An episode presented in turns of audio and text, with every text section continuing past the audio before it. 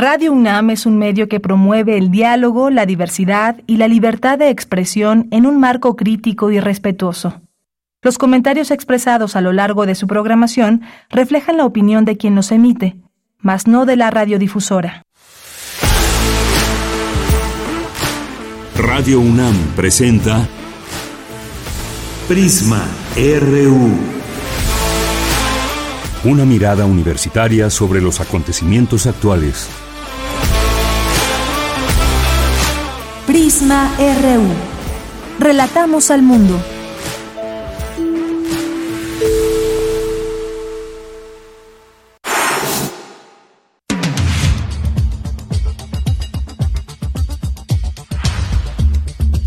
Buenas tardes, muchas gracias por acompañarnos aquí en Prisma RU. Un gusto, como siempre, que nos acompañen en este espacio informativo de la UNAM Prisma RU. Una con cinco minutos, hoy tenemos información que vamos a platicar con la doctora Guadalupe Correa, quien es experta en temas de delincuencia organizada y es coautora del libro Las cinco vidas de Genaro García Luna. Conversaremos con ella sobre todo esto que ha sucedido a lo largo de este juicio contra Genaro García Luna, finalmente pues un veredicto que hubo y a la espera de una sentencia.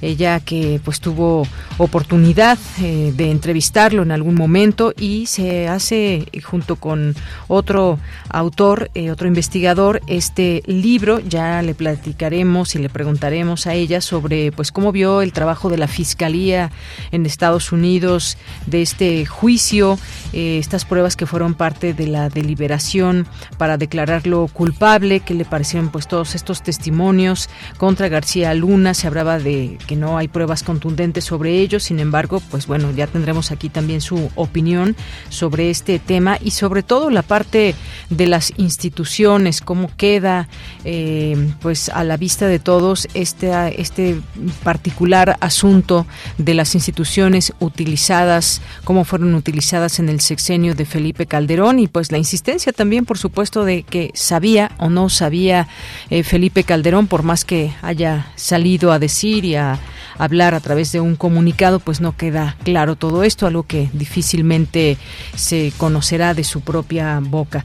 Bueno, vamos a hablar de este, de este tema con la doctora Guadalupe Correa. También tendremos una entrevista con el economista y politólogo James Robinson, que ganó el premio Daniel Cosío Villegas y pues él es un experto en temas de economía y sobre todo ha estudiado la región de América Latina y sus instituciones.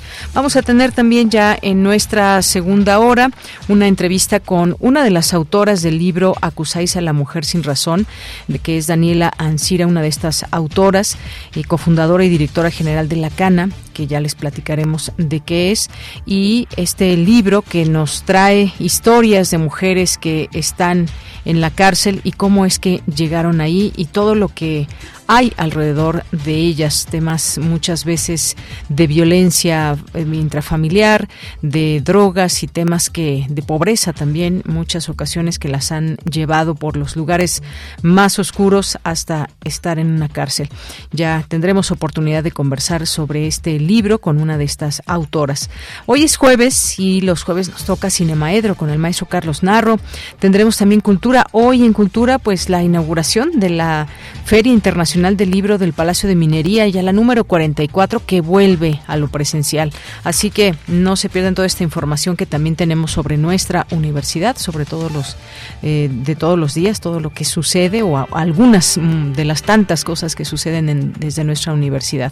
Y a nombre de todo el equipo soy Deyanira Morán y es la una con ocho minutos y desde aquí relatamos al mundo. Relatamos al mundo. Relatamos al mundo.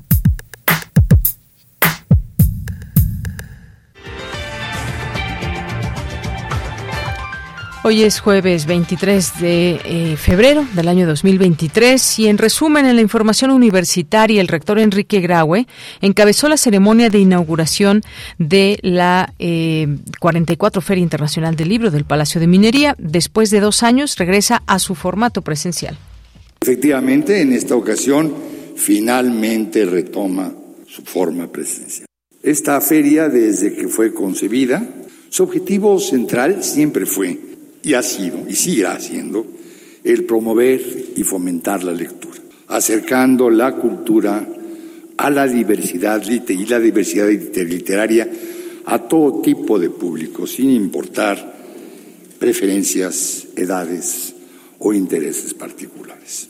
De la divulgación de las actividades de la feria y gracias por eso, por su presencia, dependerá mucho del éxito que esperamos de esta cuadragésima cuarta edición de la Feria Internacional del Libro del Palacio de Minería. Bien, esta cuadragésima cuarta edición, ya 44 ferias que se celebran y, bueno, por parte de la Facultad de Ingeniería. En más información, Parsifal Islas del Instituto de Biología y Luis Felipe Jiménez García de la Facultad de Ciencias de la UNAM, así como investigadores de la King Abdullah University of Science and Technology de Arabia Saudita, descubren nucleolo en células procariontes. Se trata de un hallazgo científico que cambia el paradigma en la biología. Descoordinación política y falta de presupuesto son algunas de las fallas en la lucha del gobierno contra el crimen organizado, advierte el doctor Federico Muñoz, académico de la Facultad de Ciencias Políticas y Sociales. El Centro de Investigaciones sobre América Latina y el Caribe presenta el webinar América Latina 2023, un nuevo ciclo de izquierda y las respuestas de las derechas, la llegada de Gustavo Petro al poder en Colombia y la situación en Venezuela. En la información nacional, el presidente Andrés Manuel López Obrador criticó la respuesta de Felipe Calderón tras darse a conocer que Genaro García Luna es culpable de cinco cargos en Estados Unidos. Señaló que es una falta de respeto para las víctimas de la llamada guerra contra el narcotráfico. Escuchemos al presidente López Obrador.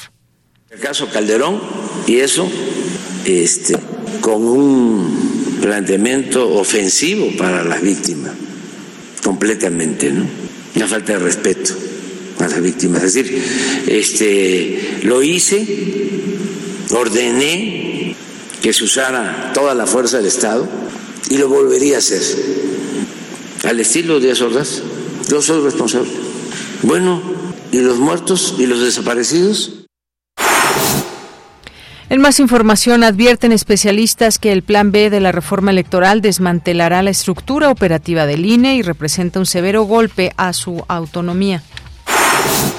El subsecretario de Derechos Humanos de la Secretaría de Gobernación, Alejandro Encinas, aseguró que va muy bien el proceso de extradición desde Israel de Tomás Herón de Lucio. Señaló que el gobierno está convencido de que existen los elementos suficientes para acreditar los delitos que se le imputan. En la información internacional, los ministros de Finanzas del G7, Estados Unidos, Canadá, Alemania, Francia, Reino Unido, Italia y Japón, urgieron al Fondo Monetario Internacional otorgar un nuevo paquete de ayuda a Ucrania. Consideraron que las sanciones impuestas contra Moscú desde el inicio de la guerra han socavado significativamente las capacidades de Rusia. Hoy en la UNAM, ¿qué hacer? ¿Qué escuchar? Y a dónde ir.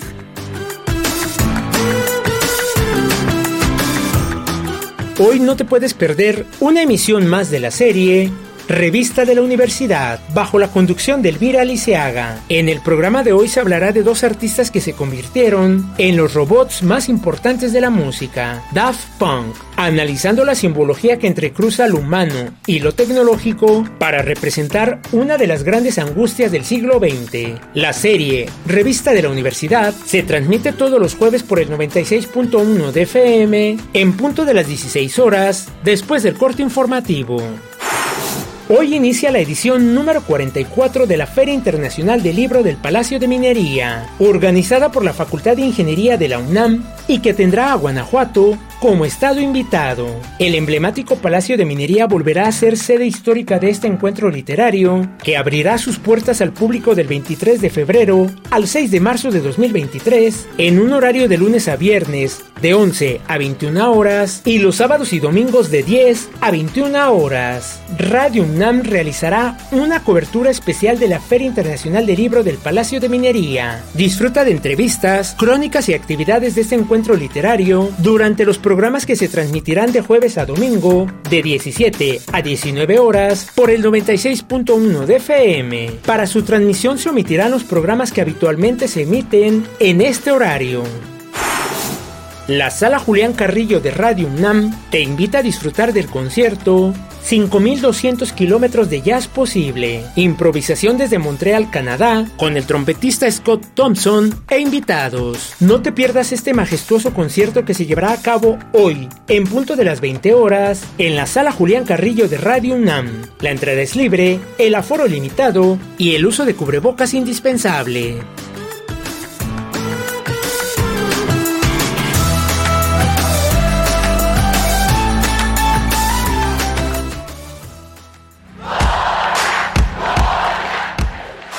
Campus RU.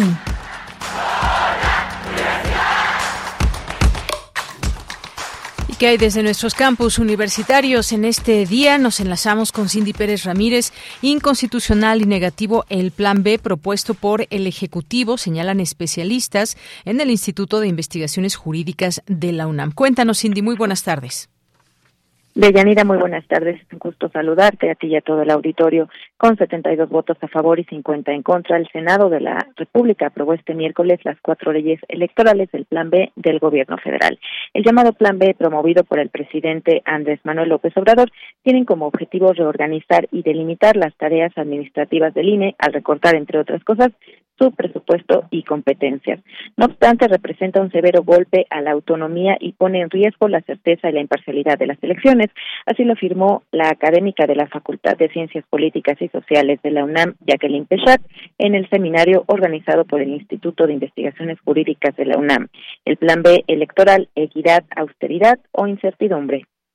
Parece un absurdo que el gobierno actual, con el respaldo mayoritario que tiene hoy en día, busque derrumbar la estructura electoral, poniendo en entredicho que las elecciones de 2024 puedan realizarse en plena certidumbre e imparcialidad, que puedan otorgar legitimidad democrática a quien resulte vencedor, que sean comicios pacíficos, que permitan que los perdedores acepten su derrota y que los poderes se transmitan conforme a lo establecido en las leyes. Las elecciones libres y ciertas son el primer peldaño de un edificio democrático, pero si permitimos que éste se derrumbe estaremos en peligro de caer en un régimen autoritario. En tanto, Lorenzo Córdoba, consejero presidente del Instituto Nacional Electoral, sentenció que el Plan B es un atropello en términos políticos para la democracia mexicana y tendrá un impacto negativo en la organización de los procesos electorales. Ahora la administración del instituto, como desaparece la Junta Ejecutiva, está a cargo de una comisión de consejeros, de cinco consejeros, en los que por definición no participa el consejero presidente. Ahora los consejeros van a ser administradores y decisores. Y el consejero presidente ni siquiera entra en la administración del instituto. Los órganos técnicos se vuelven ejecutivos. Los órganos de fiscalización, como el OIC, ahora es el que va a supervisar el, el diseño institucional. Un bonito masacote y que vuelve disfuncional al instituto y lo pone en riesgo. Tal vez ese es el propósito, pero habrá que preguntarle a los legisladores.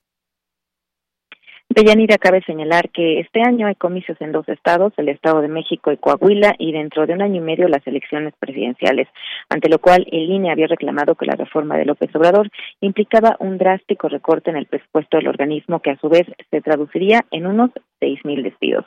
Esta es la información. Bien, pues muchas gracias, Cindy, por esta información. Buenas tardes. Muy buenas tardes. Veremos qué sucede. Por lo pronto estamos de cara también a una manifestación donde se supone se reunirán muchos ciudadanos y ciudadanas para pedir el INE no se toca y pues todo esto que eh, también nos compromete, por supuesto, a conocer exactamente de qué trata este plan B y escuchar todas estas distintas posturas ante ello. Ya escuchábamos ahí al consejero presidente del INE, dice que va a ser un golpe a la autonomía o que será un instituto disfuncional. Pues esto que también se avisora que se llegue hasta la Corte, hasta la Suprema Corte con todo esto. Vamos ahora al nuestro siguiente tema porque el Tribunal Electoral del Poder Judicial de la Federación ordenó a la Cámara de Diputados que la quinteta de aspirantes a la presidencia del Consejo General del INE esté integrada por mujeres. Cuéntanos, Luis Fernando Jarillo. Buenas tardes. Muy buenas tardes, Deyanira, a ti y a todo el auditorio de Prisma RU. Así es, con cuatro votos a favor y dos en contra, los magistrados de la Sala Superior del Tribunal Electoral del Poder Judicial de la Federación ordenaron a la Cámara de Diputados que la presidencia del Consejo General del Instituto Nacional Electoral, el INE, sea para una mujer con el fin de cumplir con el principio de alternancia y de paridad de género. Esta alternancia ocurrirá el próximo martes 4 de abril. El presidente de este tribunal, Reyes Rodríguez, y el magistrado Felipe de la Mata, así como las magistradas Mónica Soto y Janine Otálora, estuvieron a favor de que la quinteta para designar al presidente del INE esté solo conformada por mujeres. Con esta decisión, la Junta de Coordinación Política de la Cámara de, Diputados debe cambiar la convocatoria emitida para ello. En la sesión pública del tribunal, la magistrada Mónica Soto explicó la distribución por género que hasta el día de ayer se estaba dando en la convocatoria. Dijo que se tenía contemplado que dos nuevos consejeros del INE fueran hombres, un puesto para mujeres y la presidencia podía ocuparla cualquier género. La justificación era que así el Consejo General del INE tendría paridad de género. Sin embargo, la magistrada Soto consideró que aún así no era suficiente para garantizar la paridad y la alternancia. Escuchemos sus palabras. Desde mi perspectiva, en estos casos de órganos impares, sigue siendo insuficiente para garantizar el derecho de las mujeres a acceder a estos cargos en condiciones de igualdad, pues confirmar la convocatoria en estos términos podría llevar al escenario en que la situación de desventaja numérica de las mujeres en la conformación del Instituto Nacional Electoral pues se perpetúe de manera indefinida. La magistrada dijo que el tribunal ha construido un camino de jurisprudencia para el acceso a las mujeres a puestos de tomas de decisión. Mencionó casos en los estados de México, Hidalgo, Querétaro y Chihuahua, donde el tribunal decidió que era necesario fomentar activamente la alternancia de género ante la desigualdad estructural de las mujeres, pues en algunos órganos electorales locales nunca habían sido presididas por una mujer. Eh, escuchemos lo que dijo. De esta forma, en este caso, estimo que a fin de asegurar que de manera efectiva se garanticen precisamente los derechos de las mujeres a llegar a un cargo como es la presidencia del INE, se debe modificar la convocatoria para que por lo menos dos de los cuatro espacios convocados sean ocupados por personas del género femenino, entre ellos, por supuesto, la presidencia del órgano máximo de dirección del Instituto Nacional Electoral. Ahora escuchemos lo que dijo la magistrada Janine Otálora. Considero que el contexto histórico de la integración del INE demanda que la presidencia sea ocupada por una mujer, lo que representaría exclusivamente materializar el principio de la paridad. La jurisprudencia 2 de 2021 de este tribunal señala que el nombramiento de más mujeres que hombres en los organismos públicos electorales es acorde con la interpretación del principio de participación sustantiva de las mujeres. La decisión se toma tras conformarse el pasado jueves el Comité Técnico de Evaluación de los Aspirantes al INE. Este comité tiene entre el 24 de febrero y hasta el próximo 22 de marzo para integrar cuatro listas con cinco aspirantes cada una, las cuales se someterán a votación en la Cámara Baja. El comité está integrado por tres personas designadas por la Junta de Coordinación Política, que preside Ignacio Mier del Partido Morena, cuatro integrantes de la Comisión Nacional de Derechos Humanos y cuatro más del Instituto Nacional de Transparencia y Acceso la información.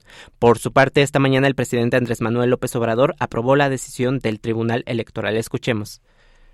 ¿Una, una mujer garantiza mejor la democracia? Sí, las mujeres este, suelen ser más honestas, más eh, responsables, más justas que los hombres, pero son una garantía las mujeres.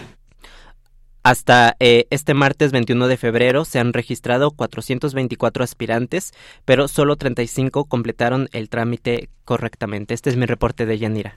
Bien, pues muchas gracias Luis Fernando Jarillo por esta información. Ya veremos estas, eh, pues estas ternas que se darán y será mujer la próxima persona que encabece el INE. Muchas gracias. Hasta luego de ella. Hasta luego. Muy buenas tardes y continuamos ahora con Dulce García. La lucha contra el narcotráfico no termina debido a fallas en la política de combate del gobierno. Esto lo advierte el doctor Federico Muñoz de la Facultad de Ciencias Políticas y Sociales de la UNAM. ¿Qué tal, Dulce García? Buenas tardes. Así es, Deyanira. Muy buenas tardes a ti al auditorio. Deyanira, después de tantos años, la lucha contra el narco no ha terminado por fallas en la elaboración de las políticas del gobierno. Así lo advirtió, como bien lo comentas, el doctor Jorge Federico Muñoz Márquez, académico de la Facultad de Ciencias Políticas y Sociales de la UNAM, al participar en el panel Violencia Social y Crimen Organizado que llevó a cabo la Escuela Nacional de Trabajo Social. Ahí detalló que puede llegar a haber, por ejemplo, pactos con algunos cárteles, descoordinación entre los diferentes niveles de gobierno, además de que el diseño de las instituciones obedece más a la propaganda que a la necesidad real, mientras que el presupuesto descuida elementos esenciales para el abatimiento del crimen. Vamos a escuchar cómo lo dijo el académico hay descoordinación entre los diferentes niveles de gobierno, porque a veces pertenecen a partidos distintos y les gusta politizar el asunto, ¿no? Al presidente le gusta que le vaya mal los estados panistas, ¿no? Pero así era también antes, ¿no? Al presidente panista le gustaba que le fuera mal a los estados priistas, ¿no? ¿Qué más? El diseño de las instituciones obedece más a la propaganda que a las necesidades reales. Ya no me voy a meter más en este, en este, a detallar, pero este es otro problema. Y último punto, el presupuesto descuida elementos esenciales para el abatimiento del crimen. Como ustedes saben, México es uno de los países que menos gasta de su PIB en seguridad, a pesar de la crisis que tenemos. Sin duda, el que menos gasta de la OCDE en proporción a su PIB de seguridad. Y bueno, Deyanira, una cuestión que se destacó en este evento es que recientemente se dio a conocer que nueve de las ciudades más violentas del mundo están en México, lo que no solo es una percepción, sino que es una realidad y una cotidianidad para los ciudadanos. En ese sentido, la doctora Marisol Ochoa Elizondo, ella es académica de la Universidad Iberoamericana, dijo que en los últimos 20 años se ha ido viendo una suerte de inestabilidad territorial en donde la presencia de los grupos delictivos tampoco es estable, sino que atiende a cómo se mueven los puertos de entrada y salida de precursores químicos. Escuchemos sus palabras se mueven las rutas desde Estados Unidos de acceso de droga, porque hay una carretera 442 a Houston, que es la céntrica y que es la que distribuye las drogas, en Estados Unidos. Son carreteras de uso legal que generalmente se usan para ilegalidad. Si uno mueve la comunicación, se mueve la organización delictiva. Eh, eh, es como por autonomía y a veces nos desespera porque no es posible que las autoridades no lo vean. Eh, si tú mueves una entrada de puerto, obviamente los grupos criminales van a ir ahí porque llega la mercancía. Si traficas una carretera, van a usar la economía ilegal, se mueven las economías legales legales, se mueven los mismos rumbos, tráficos y lo decía por el ejemplo de Zacatecas, si no es sorpresa, Zacatecas se vuelve el corazón porque hace ocho años se movió una ruta de trasiego de droga y Zacatecas es el corazón. Y bueno, Deyanira, la académica, añadió que los grupos criminales funcionan como un sistema con un grado de complejidad y niveles que se empiezan a arbitrar dentro de dicho sistema y que además ha diversificado sus crímenes más allá del tráfico de drogas ante lo cual, según destacó la experta, se debe notar que cada grupo criminal trabaja con una lógica de acuerdo a su interés económico y también al contexto social del territorio en el que se ubique en ese momento el grupo. Esa es la información. Bien, Dulce, muchas gracias y buenas tardes. Gracias a ti, muy buenas tardes. Bien, nos vamos ahora con mi compañera Virginia Sánchez. Analizan expertos la llegada de Gustavo Petro al poder en Colombia y la situación en Venezuela. Cuéntanos, Vicky, muy buenas tardes. Hola, ¿qué tal, Bella? Muy buenas tardes a ti y al auditorio de Prisma RU. El Centro de Investigaciones sobre América Latina y el Caribe de la UNAM organizó el webinar América Latina 2023, un nuevo ciclo de izquierda y las respuestas de las derechas la llegada de Gustavo Petro al poder en Colombia y la situación en Venezuela.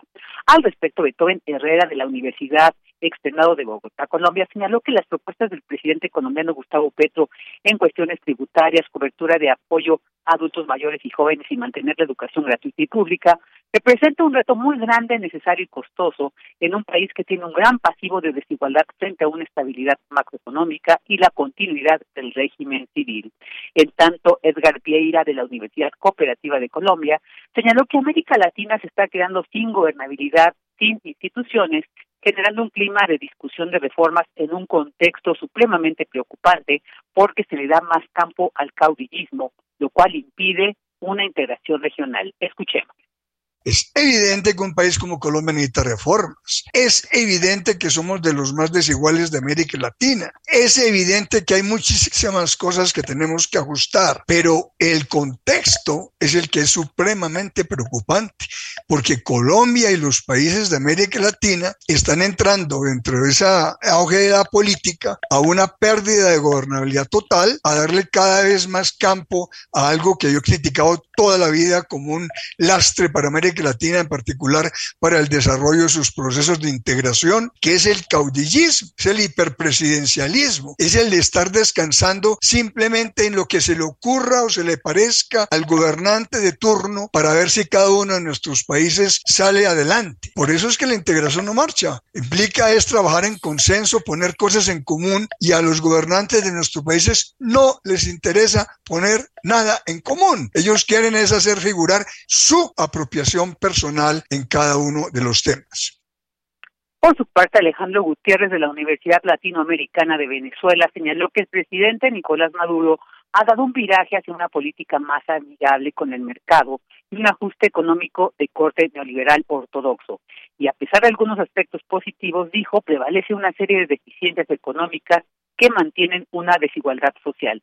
Finalmente, Claudio Briceño Monzón, de la misma entidad venezolana, refirió que a pesar de la percepción de que el gobierno de Nicolás Maduro se ha consolidado, tiene muchas partes que demuestra un desequilibrio. Escuchemos lo que dijo al respecto. Lo demuestran las marchas y contramarchas en las que hemos estado los maestros desde enero hasta nuestros días. Los sindicatos de maestros han tenido una cuestión espontánea. Ganamos 13 dólares, ganan 13 dólares los maestros y ha tenido una dirigencia como Griselda Sánchez y la gran dirigente Elsa Castillo, que googleenla y revisen lo que dice directamente de la educación y que es fundamental. Ya, pues este es el reporte sobre el webinar América Latina 2023 y analizar la llegada de Gustavo Petro a Colombia y la situación en Venezuela. Bien, pues Vicky, muchas gracias y buenas tardes. Buenas tardes. Continuamos. Prisma RU. Relatamos al mundo.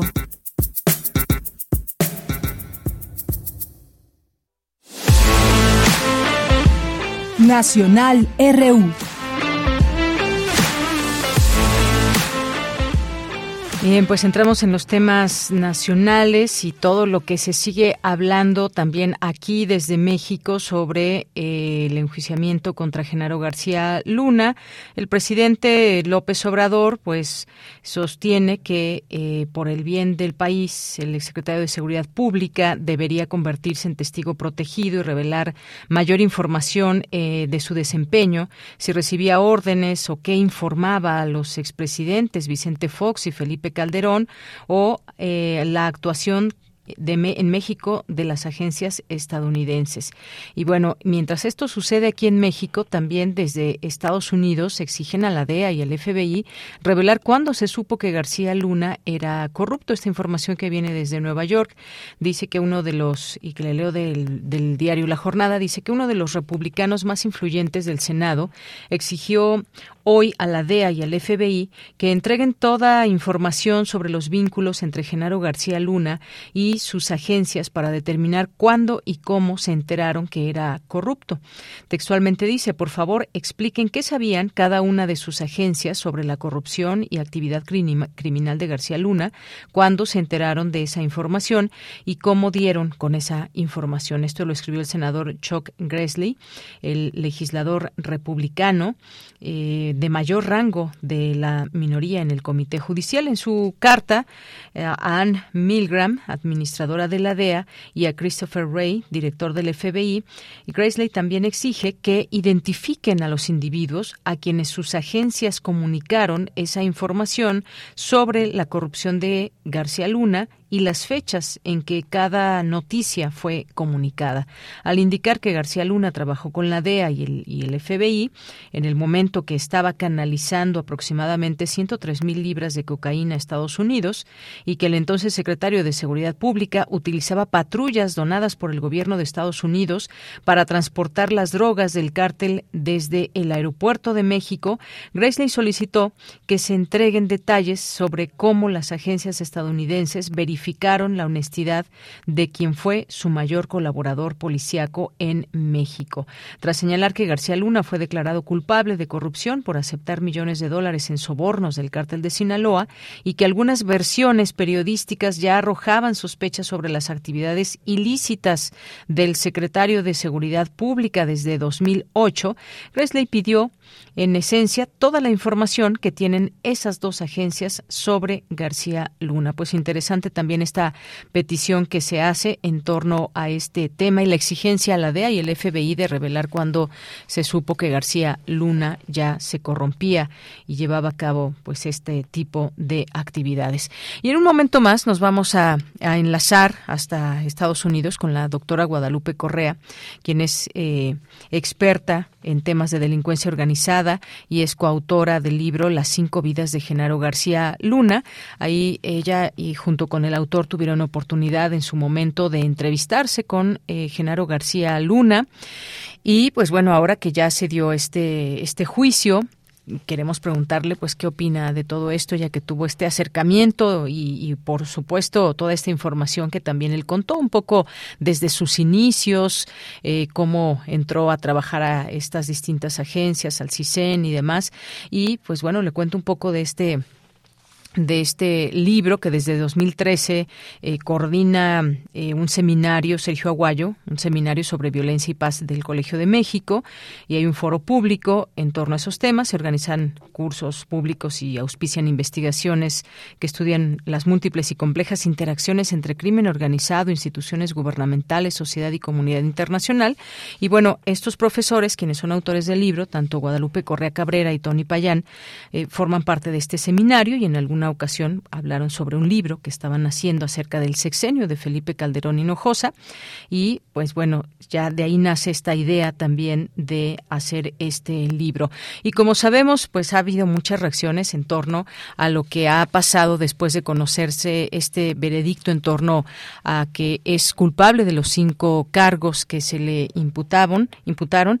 Y bueno, ya está en la línea telefónica. Agradezco mucho que nos tome esta llamada a la doctora Guadalupe Correa, Cabrera, experta en temas de delincuencia organizada y, como les digo, coautora de este libro, Las cinco vidas de Genaro García Luna. ¿Qué tal, doctora? Muchas gracias por tomarnos esta llamada. Muy buenas tardes. Muy buenas tardes, Deyanira, aquí muy, eh, muy contenta de poder estar contigo y con tu audiencia. Muy buenas tardes. Gracias, doctora. Pues yo en principio le preguntaría cómo vio este trabajo que se siguió muy de cerca de la Fiscalía de Estados Unidos en este juicio contra Genaro García Luna, exsecretario de Seguridad eh, Pública aquí en México, respecto a todo lo que se hablaba de estas pruebas que fueron parte, bueno, más bien estos dichos como que fueron parte de esta deliberación para declararlo culpable, ¿qué le parecieron? Pues estos testimonios en contra de García Luna y algo que se habla mucho es que no hubo estas pruebas contundentes, sin embargo, embargo, pues bueno, como sabemos, estas deliberaciones se llevaron su tiempo y tenemos ahora un culpable de cinco cargos. Sí, tenemos un culpable de cinco cargos que aún eh, tiene la posibilidad de apelar.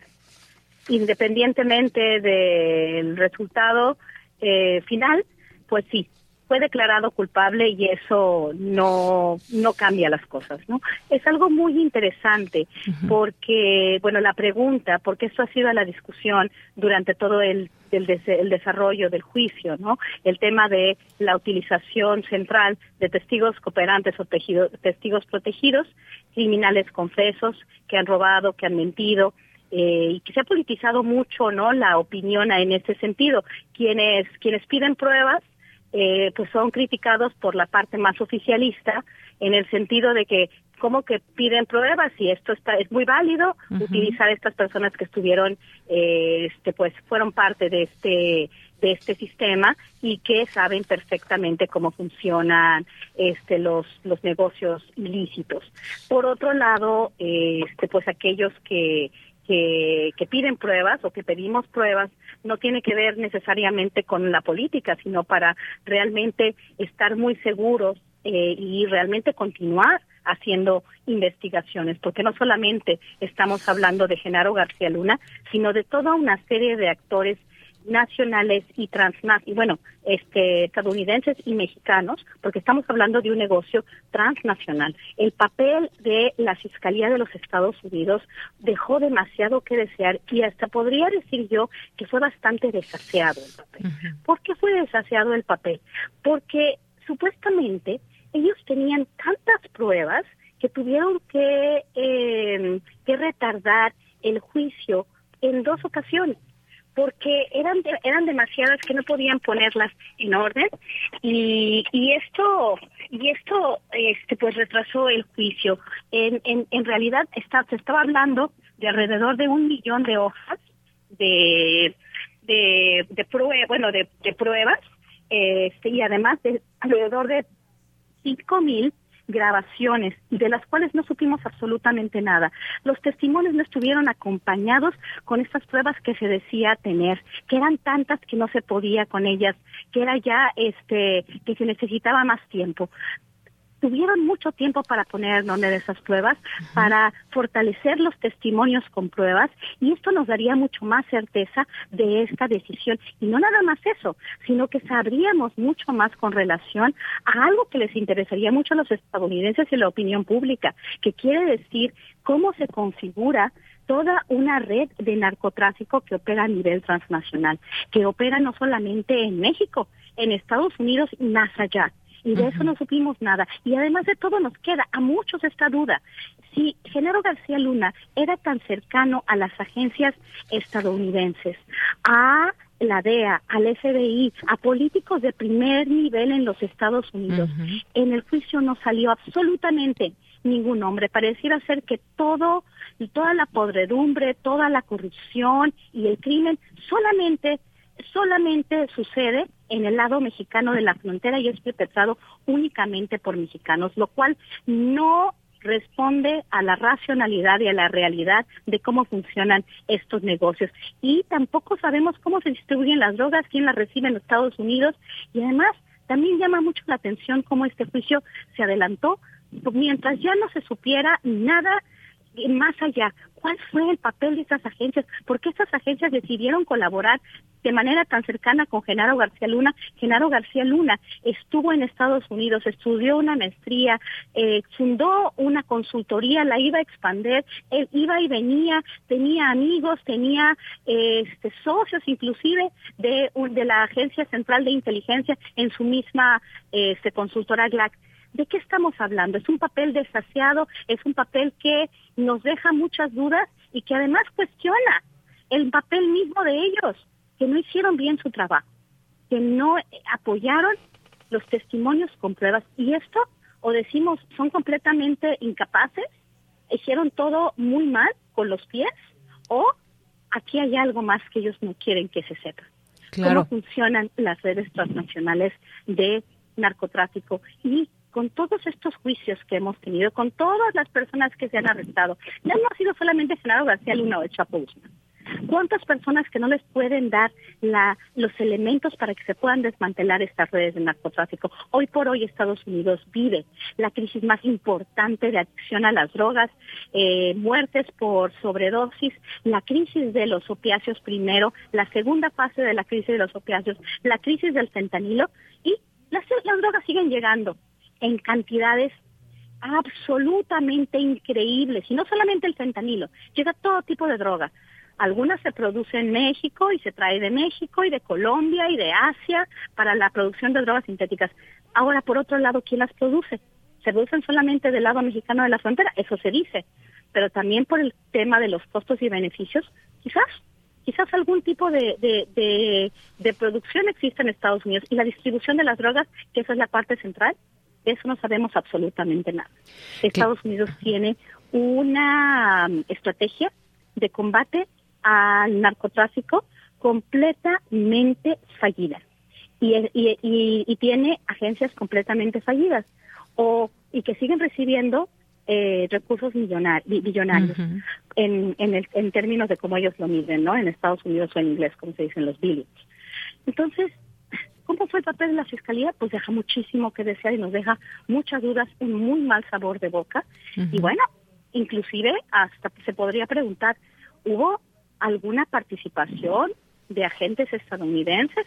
Porque él era muy buen amigo, eh, buenos amigos de Genaro García Luna. Genaro García Luna se expresaba de una forma muy complaciente, muy, eh, este, muy amigable con eh, muchos de los de los actores estadounidenses, como nos lo platicó para la elaboración del libro Las cinco vidas de Genaro García.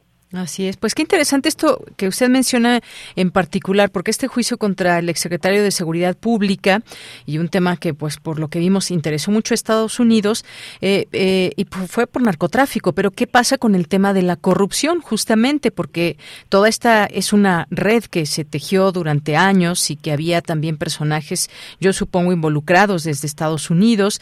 Eh, sorprende quizás que durante el juicio no se mencionó nada sobre, como usted dice, estas agencias estadounidenses con las que eh, colaboró y hoy justamente eh, hablábamos hace un momento de que exigen a la DEA y la FBI revelar cuándo se supo que García Luna era corrupto, que lo hace en específico un legislador republicano, un eh, senador, el senador Chuck Grassley, y que bueno, pues pide esta, esta, estos datos que pues me parece importante también esta petición. No sé usted qué opine. Bueno, claro que es importante esta petición desafortunadamente también se le ha cuestionado a otro tipo de diplomáticos, por ejemplo, y nada más no no no se lo pidió un legislador, pero bueno, se le pidió la prensa, lo anunció, por ejemplo, el este en el caso de la de la ex embajadora Roberta Jacobson. Ellos tenían información y la respuesta que ella dio va a ser probablemente la misma respuesta que se pueda dar, solamente especulando un poco, ¿no? Sí sabíamos, pero no teníamos pruebas desde cuándo las tuvieron. Desde que ya después de que habían colaborado de manera tan cercana con General García Luna, ellos pueden decir muchas cosas. Sí, sí es una petición importante, pero también vamos a ver cuál va a ser la respuesta. La respuesta que dio eh, la embajadora Jacobson y se la dio directamente a un periodista mexicano, para un medio mexicano, es que sí sabían, pero no tenían ninguna prueba fehaciente. Y es lo mismo que dice el expresidente Felipe Calderón Hinojosa. No podemos creer que si todo lo que dijeron los testigos cooperantes o testigos protegidos, los millones de dólares en, en, este en sobornos, los miles de millones de dólares en sobornos, este, que, que, recibió supuestamente Genaro García Luna, con algunos testimonios que francamente me gustaría haber tenido estas pruebas porque, porque pareciera ser que Genaro García Luna era capaz de todo, lo dominaba todo, lo podía todo, a veces, a veces me, me llama la atención porque no, no, no escucho más nombres o no entiendo el engranaje y cómo estaba él apoyado por, pues por otro tipo de autoridades y cómo sabía su jefe que esto pasaba. No es posible que un presidente que se tomó tan en serio o supuestamente se tomó tan en serio la guerra contra las drogas, la estrategia de seguridad, se puso un traje de militar y de acuerdo a las fuentes que nosotros pudimos entrevistar para nuestros dos libros, eh, él era una persona que cuidaba tanto los detalles y estaba en todo. Y no estaba en todo de que su mano derecha recibía estas este sobornos millonarios y todo lo que nos dijeron. Todos estos personajes que estuvieron en el juicio, esto ya ya me parece eh, algo inconcebible, ¿no? Y sí, la creo que la petición tiene, tiene mucha valía a ver cómo nos van a contestar esto, ¿no? Y a ver cómo va a contestar la ex embajadora Roberta Jacobson a la pregunta que se le hizo con la respuesta que ella dio, ¿no? Porque pareciera ser, después de lo que sabemos ahora, que su respuesta, pues, pues también deja mucho que desear y que, pues, podría no ser, no ser verdadera o, o las autoridades estadounidenses, el gobierno estadounidense, es muy incapaz o, hay algo que no sabemos y que no se quiere dar a conocer. Pues sí, incluso yo le pregunto, ¿usted llegó a pensar que lo podrían declarar inocente? No, yo no. Yo no, yo no pensé eso. Sí, sí vi que varios analistas, este, pues manejaron la idea de que lo podrían declarar inocente. Yo no, yo no creo que la fiscalía iba a decidir, este, llevar a cabo el juicio este, después de tanto tiempo para declararlo inocente hubiera sido un, una, una bala en el pie para ellos mismos. No, no, no, absolutamente no. Creo que está fuera de, en, mi opinión, ¿no? Este, Hay otras personas que pensaron de una forma distinta. No, pero lo que sí me, me llama la atención es que, ¿qué pasaría, por ejemplo, si el caso fuera de un agente del FBI o de la DEA a los niveles de Genaro García Luna? Ellos tendrían mucho más cuidado eh, de, plantear el juicio, de, plantear sus pruebas, los testimonios apoyados con pruebas, y esto también muestra pues la falta de, este, de respeto un poco, ¿no? Al sistema político mexicano y, y, estábamos hablando de un de un mexicano, no estamos hablando de un estadounidense. Yo creo que eh, ellos hubieran cuidado mucho más, mucho más la forma en cómo integraban ese expediente. Por eso me llama mucho, muchísimo la atención qué es lo que había en esas pruebas que no se quisieron compartir, que no se quisieron continuar, eh, pues pues comunicando y que nos quedamos solamente con este los testimonios de, de, criminales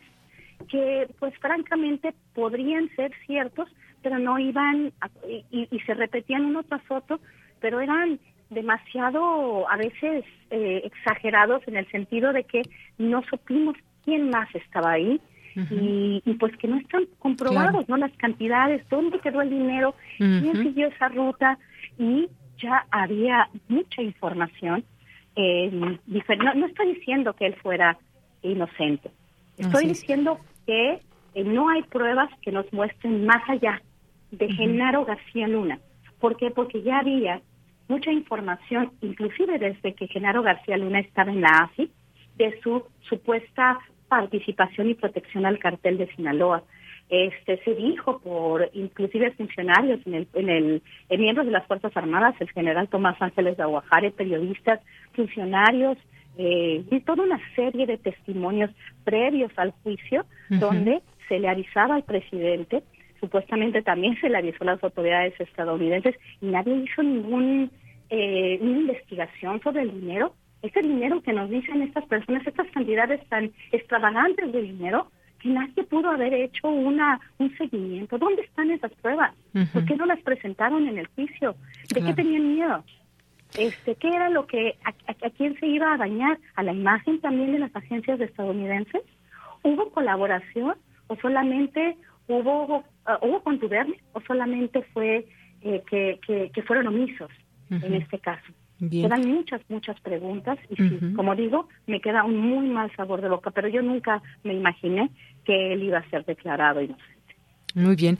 Pues, doctora, muchas gracias. Siempre importante hablar de estos temas en este análisis, en esto que sucede y que estará por dictarse una sentencia hasta el mes de junio y esta posibilidad de apelar con la que nos dice puede darse esta posibilidad y también nos quedamos con esas preguntas todavía o esa pregunta, esa gran pregunta que nos hacemos, ¿sabía o no sabía el expresidente Felipe Calderón de todo esto? Se pueden hacer conjeturas. Él ha estado hablando del tema en algunos momentos, el último, el comunicado que dio de dos hojas, pero que no, no deja claro, solamente dice que se atacó al crimen organizado, pero no deja claro si sabía o no sabía qué estaba haciendo Genaro García Luna. Exactamente, exactamente. Pues bueno, este, todavía no, todavía no sabemos qué va a pasar. Como dice, a ver, este, va a apelar la defensa de Genaro García Luna.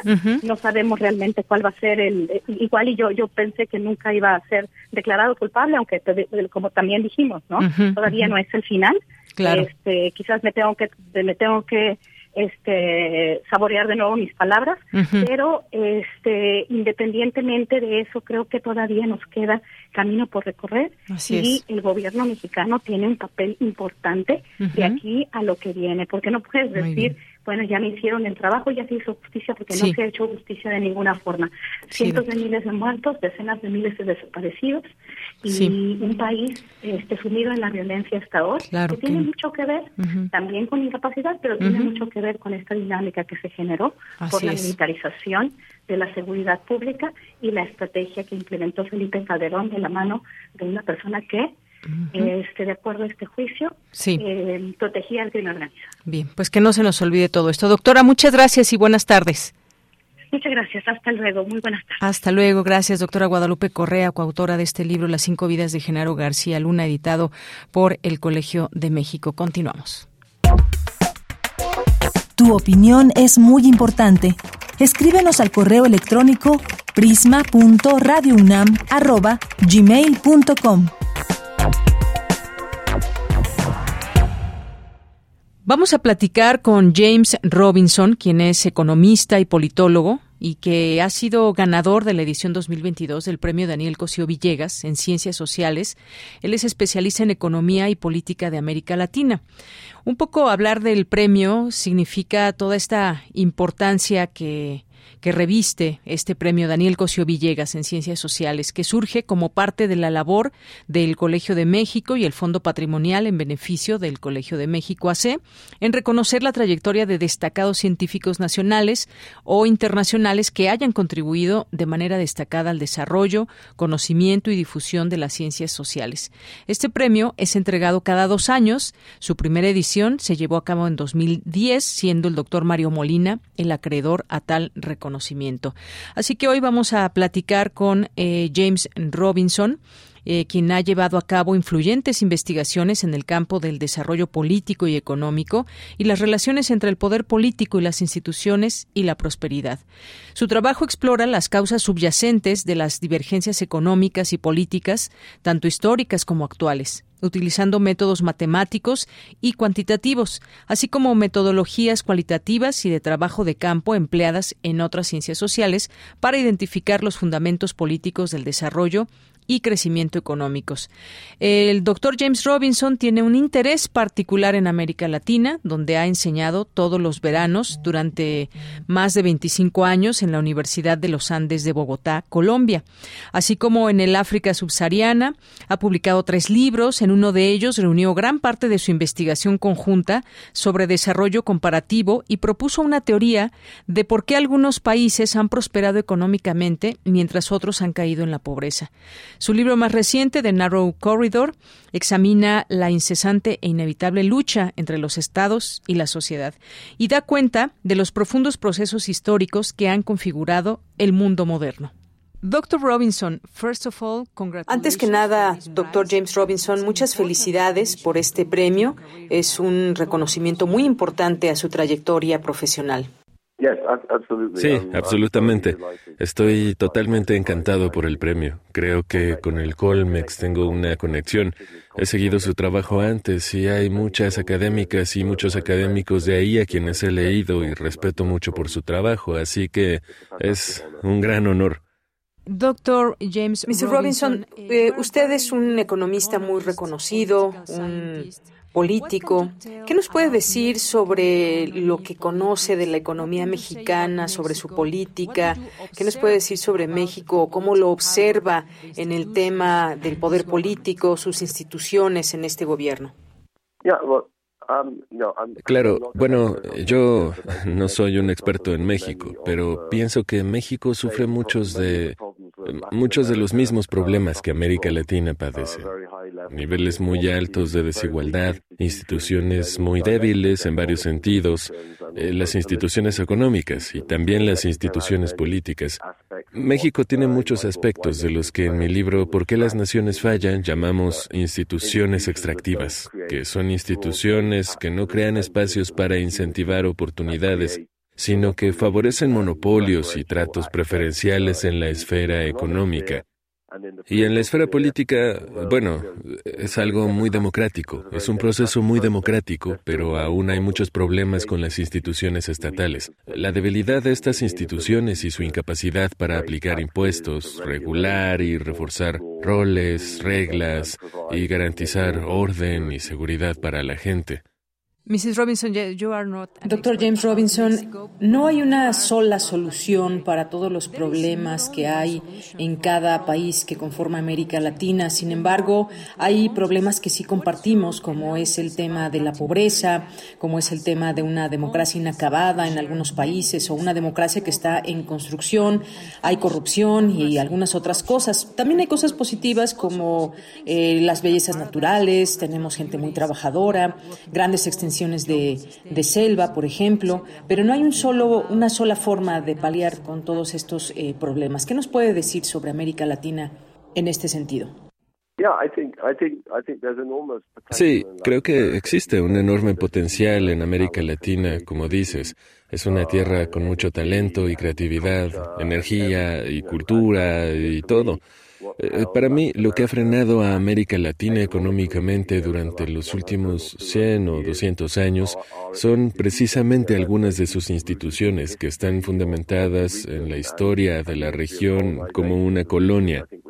Y es por ello que los países latinoamericanos, a pesar de su enorme diversidad, comparten cosas en común, como los altos niveles de desigualdad, como instituciones económicas débiles o instituciones económicas que propician esa desigualdad, creando una riqueza enorme para algunas personas, pero privando de oportunidades a la mayoría de la población.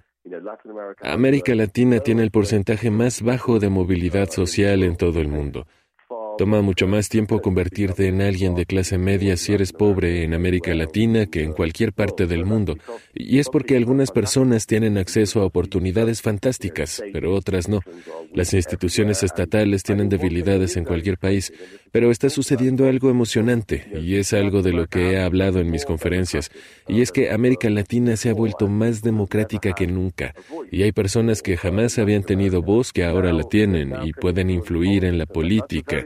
Eso es algo muy bueno. Tenemos, por ejemplo, una mujer afrodescendiente como vicepresidenta en Colombia. Eso es algo que no podíamos imaginarnos hace 20 años y es algo muy emocionante. Pero también pienso que estamos en un momento muy complicado porque estos procesos democráticos han revelado al mismo tiempo varios problemas con los que los políticos deben lidiar como una prioridad. Así que sí, pienso que existen muchos problemas en la región, pero también es un momento para ser optimistas con el potencial que tiene. Doctor Robinson. Doctor Robinson, ¿cuáles son las principales barreras que usted observa en Latinoamérica para solucionar sus problemas?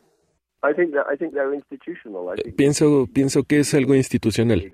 Creo que si vemos algunos ejemplos de desarrollo económico exitoso, eh, veamos a, Chile, por ejemplo. ¿Por qué Chile es uno de los países más ricos de América Latina? Porque Chile ha construido instituciones más eficaces, porque ha creado instituciones estatales y fiscales fuertes. Hay niveles muy bajos de corrupción en Chile. No tienes favores políticos, ni coerción o compra del voto en las elecciones. Eso es construir instituciones fuertes y en realidad es, es, algo simple. No es complicado entender con ello por qué Chile se ha vuelto más rico. Ahora piensa en Costa Rica. ¿Por qué Costa Rica se convirtió en un país mucho más exitoso que los demás en Centroamérica? Porque consolidó su democracia después de los 40. Abandonaron el militarismo y se centraron en crear instituciones. No hay otra forma de hacerlo. Y algo que hay que preguntarse después es qué instituciones crear primero. Y es algo que hay que discutir también, pero sobre lo que afortunadamente ya sabemos mucho actualmente. Muchas gracias, Mr. Robinson. Fue un placer tenerlo aquí en esta estación Radio UNAM. Thank you very much. Bien, pues nos vamos ahora al corte, ya son las 2 de la tarde. Regresamos a la segunda hora de Prisma RU. Tu opinión es muy importante. Escríbenos al correo electrónico prisma.radiounam@gmail.com.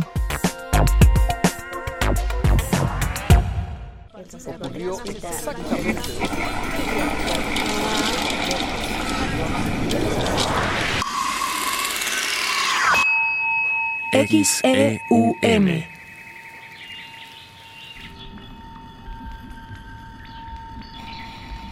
Radio UNAM. Experiencia sonora.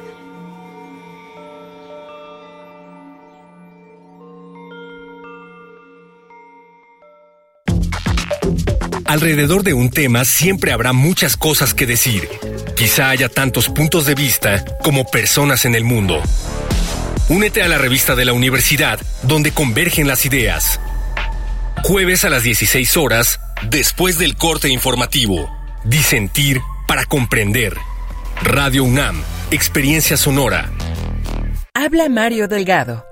La transformación avanza por la voluntad de la mayoría del pueblo de México. Antes el gobierno estaba al servicio de los poderosos, protegía los intereses de los de arriba y saqueaban el patrimonio de la nación. Ahora es el gobierno del pueblo y para el pueblo, y primero van los pobres, se combate la corrupción y se defiende la soberanía. Tenemos al segundo mejor presidente evaluado de todo el mundo y tenemos mucho pueblo. Sigamos con esperanza transformando la patria que soñamos para la felicidad de nuestros hijos y nuestras hijas. Morena, la esperanza de México. Jake, dueño de una desmontadora de algodón, prende fuego a la propiedad de su rival en el negocio, el extranjero adinerado Silva Vicarro. Este busca vengarse de la persona obesa e infantil esposa de Jake. Es usted una mujer delicada. ¿Delicada yo? Oh, no. Soy demasiado grande. Su tamaño es parte de su delicadeza, señora Megan. ¿Qué quiere usted decir? Tiene usted un cuerpo grande, pero todas sus partículas son delicadas.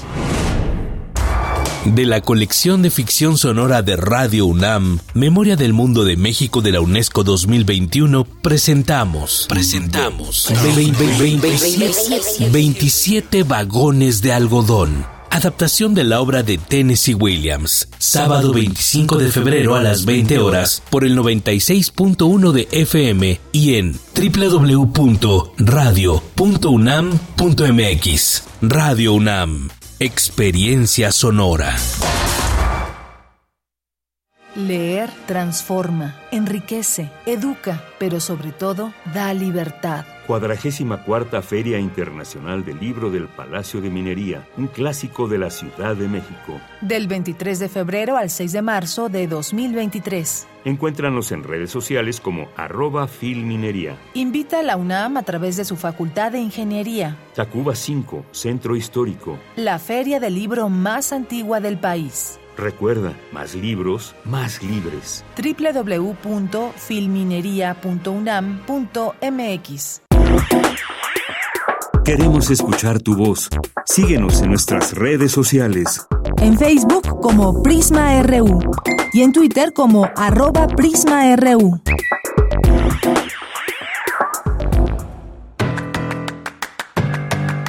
Mañana en la UNAM, ¿qué hacer? ¿Qué escuchar? ¿Y a dónde ir?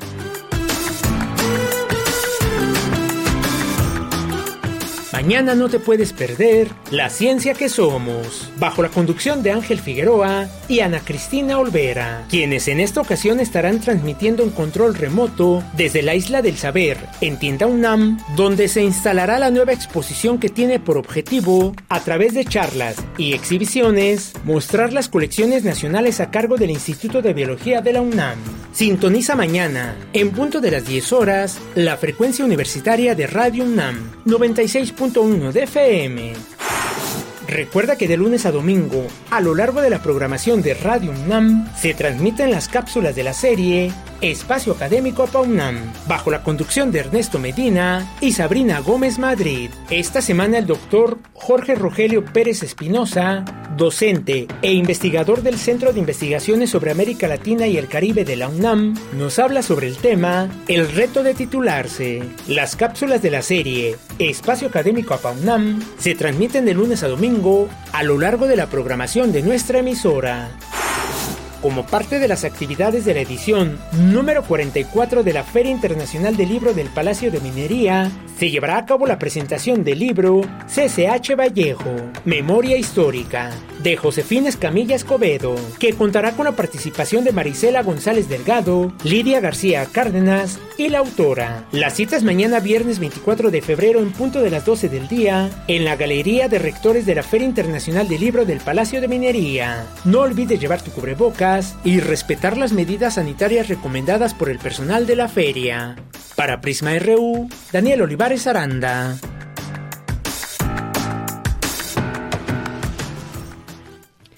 Bien, pues estamos de regreso en esta segunda hora de Prisma RU. Gracias por su por su sintonía en el 96.1 de FM, por seguirnos en la página de internet www.radio.unam.mx. Cuéntenos desde, desde dónde nos están escuchando y les mandamos saludos, por supuesto, también a quienes nos escriben todos los días en nuestras redes sociales. Vamos sumando cada vez más entre seguidores y personas que nos envían sus comentarios sobre los temas que tocamos en este espacio universitario. Con todos estos elementos que hay en nuestro acontecer vistos desde la universidad. Y muchas gracias aquí a José Ramón Ramírez, que nos dice excelente entrevista con la doctora Correa, tener una visión mucho más analítica permite cuestionar toda, todo este gran teatro que ha sido el comprobar que la corrupción está solo del lado mexicano y eh, latinoamericano y por el contrario del lado norteamericano también está. Bueno, gracias José Ramón, David Castillo Pérez también, José Luis Ramírez, Jorge Fra que nos dice eh, profecía será declarado cadena perpetua García Luna por lo que hablará y caerá Calderón Fox y poco a poco irán cayendo varios funcionarios de ambos gobiernos. Bueno, pues hay una idea que expresa Jorge. Muchas gracias y esta caricatura que también nos hace nos hace llegar de eh, de Rodríguez. Muchas gracias. Amores, compartir la misma para siempre la misma celda. Gracias, Rosario Durán. También dice, ahí está, lo militar estorba y no funciona. Muchas gracias. Gracias eh, también aquí a Armando Rosales, a Refrancito. Dice, con muchísimo gusto y atención, escuchando las siempre eh, informadas intervenciones de la doctora Correa. Tiene toda la razón a esta historia de Genaro García Luna. Todavía le queda mucha cuerda y en México parece que los que eran sus aliados resulta que ni lo conocían. Santiago Luis Enrique Castillo, Ángel Cruz, dice no hay mucho que buscar, los delincuentes mexicanos son tan, mm, digamos que no, tan buenos que no necesitan sacrosantos gringos cómplices para sus fechorías y aún más para engañar a sus súper inteligentes y honestos superiores presidentes, les dicen algunos. Saludos sonoros. Para ti también, Ángel Cruz. César Soto, muchos saludos al abogado. Eh, Patricia León dice no transmitieron ningún participante del seminario que estuviera a favor del llamado Plan B. Todos estaban en contra fue un seminario parcial. Gracias, Patricia León. Bueno, pues por supuesto, buena observación. Justamente este seminario pues nace con esa idea de discutir este plan B y en este caso, en esta discusión, pues los ponentes a quienes escuchábamos eh, sí están, están en contra de que, de que exista este plan B y por qué se da. Ya tendremos más entrevistas a propósito del, de la marcha que habrá el próximo domingo. Pues sin duda hablaremos de este tema también ahora con otras voces. Gracias, Patricia, por la observación, siempre tomada en cuenta, por supuesto. Muchas gracias también aquí a Alfonso de Alba Arcos. Gracias a Rosario también y nos dice, al rato los escucho, entro al mercado. Bueno, pues eso esperamos, Rosario, gracias. Dice, garantía en las mujeres para el INE, hay que preguntar por la magistrada eh, Esquivel, AMLO utiliza la psicología, las mujeres no, no da por nuestro, nos da por nuestro lado para manipularnos, hay quienes se dejan y hay otras que analizamos y no lo tomamos como apasionamiento. Pues qué bien, Rosario, muchas gracias. Eh, gracias también aquí a Verónica Farías, gracias a Diana E. Guerrero, Jorge Morán Guzmán, dice un jueves de cultura convocado por la FIL de Minería. Estoy atento a su transmisión. Saludos a Deyanira, al equipo de Prisma RU, radio, internautas y asistentes a la FIL de Minería. Muchas gracias, Jorge. Muchos saludos para ti también. Eh, Gabo Puente también, Susan Dolan, David Castillo Pérez también aquí saludando. Dice, yo creo que los escucharé desde un poco más lejos porque en la FIL de Minería salen muy caros los stands. Muchas gracias, David Castillo. Ya sé a qué te refieres. Mario Navarrete Real, gracias también. Muchos saludos. Irán Arsolay, Sandra Chimal también, muchas gracias y gracias a todas las personas que vayan uniendo sus voces aquí en redes sociales. Arroba Prisma RU Twitter, Prisma RU en Facebook, Francisco Arce, muchas gracias, Eduardo Mendoza, Andrea Esmar, también saludos a todo el equipo de Prisma RU y público. Los escucho mientras espero mi siguiente clase desde la Facultad de Química. Oye, pues muchos saludos y gracias por estarnos escuchando, Andrea Esmar. Siempre un gusto saberte ahí presente. Un abrazo para ti. Gracias también a la doctora Guadalupe Correa aquí en redes sociales y a todas y todos ustedes que nos escriben. Vámonos a la información en esta segunda hora. Hallazgo científico encabezado por universitarios cambia paradigma en la biología. Cristina Godínez con la información. Hola, ¿qué tal, Deyanira? Un saludo para ti y para el auditorio de Prisma RU. Científicos de la UNAM y de Arabia Saudita descubrieron la presencia de un nucleolo en arqueas, un grupo de células procariontes lo que representa un gran hallazgo en el campo de la biología. El estudio, encabezado por Parsifal Islas Morales, del Instituto de Biología, y Luis Felipe Jiménez García, de la Facultad de Ciencias de la UNAM, demuestra que el nucleolo, una estructura que se encuentra dentro del núcleo de las células eucariontes, también se halla en las arqueas. Las Morales dijo que este descubrimiento sugiere que la presencia del nucleolo en las células no es exclusivamente de los eucariontes, por lo que es un cambio de paradigma en la biología que abre posibilidades sobre el origen de los organelos. El descubrimiento fue posible gracias al uso de técnicas clásicas de microscopía y análisis de genómica y proteómica. El estudio cuenta con más de 1.500 visualizaciones por la comunidad científica y está disponible en acceso abierto. Además de los líderes del proyecto, el equipo estuvo integrado por Christian Bolstra y Ani Cárdenas de la Universidad Caus de Arabia Saudita y María Mosqueira, egresada de la Facultad de Química de la UNAM y actualmente directiva de NEOM en Arabia Saudita. De Yanir, este es mi reporte. Buenas tardes. Gracias, Cristina Godínez. Muy buenas tardes. Y bueno, pues antes de irnos a la información internacional, también mando muchos saludos a Mario Navarrete, que está cocinando chop suey y nos manda un video para que, para que nos moramos del antojo. Muchas gracias, Mario Navarrete, mientras nos escucha, por supuesto. Saludos allá en casa. Y nos vamos ahora sí a la información internacional a través de Radio Francia. Relatamos al mundo. Relatamos al mundo.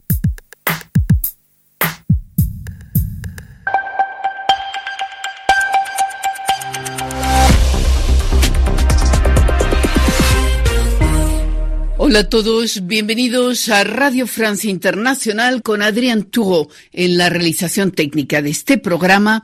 Damos paso a un rápido resumen de la actualidad internacional de este jueves 23 de febrero. Carmele Gallubo. El jefe del grupo de mercenarios Wagner, el empresario ruso Eugeni Prigozhin, afirma que sus hombres ya han comenzado a recibir las municiones que el grupo paramilitar había reclamado con vehemencia. Prigozhin había llamado al ejército ruso a que proporcionase municiones a su grupo e incluso llegó a, a acusar al jefe del Estado Mayor y al ministro de Defensa rusos de querer acabar con esa milicia. En Nueva York, la Asamblea General de la ONU debe votar hoy una resolución que reclama una paz global justa y duradera para Ucrania y reafirma el respaldo a la integridad territorial de ese país, exigiendo la retirada inmediata de las fuerzas rusas. Ucrania y sus aliados esperan que el texto obtenga al menos tantos votos como los que obtuvo en octubre en una resolución en la que 143 países condenaron las anexiones rusas en el este y sur de Ucrania. Por su parte, los ministros de Finanzas del G7 piden al Fondo Monetario Internacional un nuevo programa de ayuda para Ucrania antes de fines de marzo. Enfrentamientos armados hoy en la franja de Gaza entre el ejército israelí y grupos palestinos. Las fuerzas israelíes han bombardeado además varios objetivos en ese territorio palestino. Estos choques se producen un día después de la operación militar israelí más mortífera en Cisjordania desde 2005, en la que 11 palestinos murieron en la ciudad de Naplusa. En México, el Senado aprobó una polémica reforma electoral que impulsa el presidente Andrés Manuel López Obrador y que, entre otras cosas, reduce el tamaño y el presupuesto del Instituto Nacional Electoral. Y en Argentina, el partido de gobierno ha perdido el control del Senado, la Cámara Alta, que preside Cristina Fernández de Kirchner. Cuatro legisladores peronistas abandonaron la bancada oficialista para crear un nuevo bloque denominado Unidad Federal.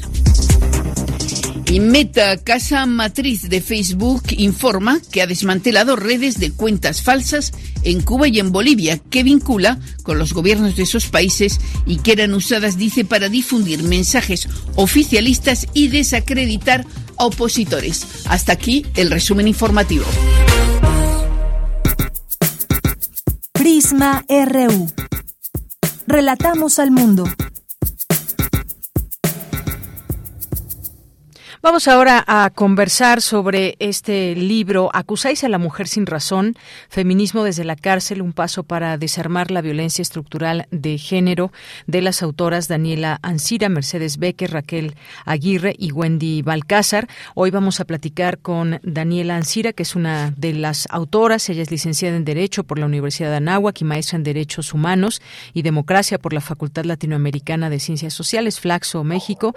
Es cofundadora y directora general de la CANA, abogada en materia de derechos humanos y protección a víctimas a nivel nacional e internacional. Y bueno, pues hoy la tenemos aquí con, eh, con el público de Prisma RU para hablar de este libro que nos cuenta eh, historias terribles en reclusión de, de varias mujeres. ¿Qué tal, Daniela Ancira? Bienvenida, muy buenas tardes. ¿Qué tal? Buenas tardes, aquí con el gusto de saludarte a ti y a toda tu audiencia. Bien, pues me gustaría que nos platiques un poco de cómo nace la idea de este libro, de contarnos estas historias, de llevarnos por esa, digamos, eh, situaciones que han pasado muchas mujeres y que nos traen algunas historias aquí en este en este libro, muchas historias también de injusticia o de un entorno muy difícil para las mujeres. ¿Qué destacar de todo esto, Daniela?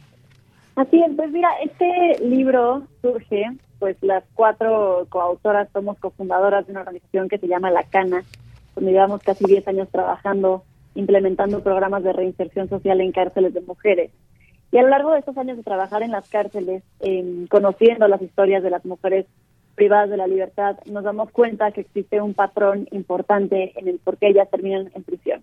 Muchas de ellas están ahí a causa de sus parejas, están ahí porque a su vez eran también víctimas de violencia de género y trabajamos en el Estado de México y en la Ciudad de México y decidimos emprender un viaje por las cárceles del país para conocer si ese fenómeno de violencia se vive solamente en la ciudad y en el Estado o si es un tema en todo el país. Entonces fuimos a estados como Oaxaca, fuimos a Cancún, a Chetumal, a Monterrey, a Coahuila y demás, eh, a entrevistar mujeres en prisión y la idea era conocer por qué terminaron ahí. Y no me refiero al delito del que se les acusa, sino cuáles fueron sus contextos, cuál es su historia familiar, su historia personal, de pareja, que llevó a que ellas terminaran en prisión. Y pues nos dimos cuenta, algo que ya eh, pues sabíamos de alguna forma, es que muchas de las mujeres están ahí porque a su vez también fueron víctimas de, violencia de género. E insisto, no justifica para nada la, comisión de un delito, pero lo que busca este libro, libro es visibilizar el contexto en el que viven las mujeres en prisión, eh, las injusticias que viven durante sus procesos penales y los contextos que se vivían antes de prisión, ¿no? Y bueno, y también sin duda proponer una solución para evitar la delincuencia femenina y para evitar la privación de la libertad de las mujeres. Así es, bueno, pues son historias que realmente son historias muy duras, la de Carmen, Angélica, Diana, Graciela, Miranda, Marta, que bien vale la pena eh, leerlas y descubrir también todo lo que hay en torno, también eh, estos elementos que traemos o que ustedes traen más bien en el libro, que tiene que ver con las penas que son mayores para mujeres que para los hombres cuando se trata de un mismo delito, por ejemplo, o cómo se construyen esas historias. Muchas historias que vemos aquí son de un maltrato terrible al, digamos, al límite de, hombres contra, contra sus parejas, contra mujeres que nos dan aquí su testimonio. Eh, ¿Cuál es, eh, digamos, dónde empieza el, el tema del error, dónde nos equivocamos, dónde, eh, en qué momento se acepta toda esta violencia como normal, porque hay que aguantar, porque somos mujeres, porque hay que mantener ese matrimonio a expensas de todo? ¿Qué, no, qué nos puedes decir en esta, en esta parte, estas ideas? Ideas que de pronto pues lanzaban las propias eh, las propias mujeres que comparten con, con nosotros estas historias que el amor lo puede todo eh, qué responsabilidad tenemos frente a quienes están formando a las niñas y adolescentes por ejemplo Daniela. Pues mira algo que, que demostramos en este libro y que buscamos visibilizar es que la violencia de género en este país es estructural es decir, viene de, distintos contextos, desde el contexto familiar, desde las escuelas, desde la educación que recibimos desde niñas, como bien dices, el qué nos dicen desde niñas que sí podemos o no podemos hacer las mujeres, cómo debemos, comportarnos las mujeres, eh, la relación de pareja y este mito del amor romántico que tú mencionas juega un papel muy importante en la violencia de género, ¿no? En, en México, bueno, y en el libro vemos muchas historias de mujeres que no se atreven a dejar a sus parejas porque no quieren caer como en este rol, eh, tienen miedo de, de, salir adelante solas porque les dijeron que ellas no podían ser un hombre, que, que el amor duele, que el amor tiene que aguantarlo todo y esto pues es la receta perfecta para justificar la violencia de género. Hablamos también de los roles de género, ¿no? De qué se nos enseña, qué tenemos que hacer como mujeres, cómo se nos enseña desde niñas que el lugar de las mujeres es en la casa, en el ámbito de lo doméstico, y entonces pues es eh, muy complicado para ellas salir de estas situaciones de violencia donde pues no tienen eh, las herramientas ni emocionales ni económicas para salir de ella. Entonces es una, una situación sumamente complicada porque yo no te podría afirmar es que viene de la pobreza o viene de la violencia familiar, ¿no? Es un contexto estructural donde las mujeres viven violencia desde niñas en sus casas, en sus escuelas, con lo que les, les enseñan por parte de sus parejas. Vemos también cómo son juzgadas con mayor severidad que los hombres, incluso en los procesos penales, y una vez que llegan a prisión, cómo son más abandonadas eh, por el propio sistema penitenciario. Claro, y además fíjate que pues en todo esto se va descubriendo estos roles que de pronto de pronto pues desde casa se enseñan, los roles y estereotipos de género que hacen un gran daño tanto a hombres como mujeres, no solamente a las mujeres. Y en esta investigación pues identifican ustedes estas eh, creencias que tienen una íntima relación con la violencia de género, particularmente en las mujeres a quienes desde pequeñas pues se les hace creer pues muchas cuestiones que, que pues romperían si tuvieran otro tipo de educación que sirven para solamente para labores domésticas, que solamente pueden depender de un hombre para ser verdaderamente plenas.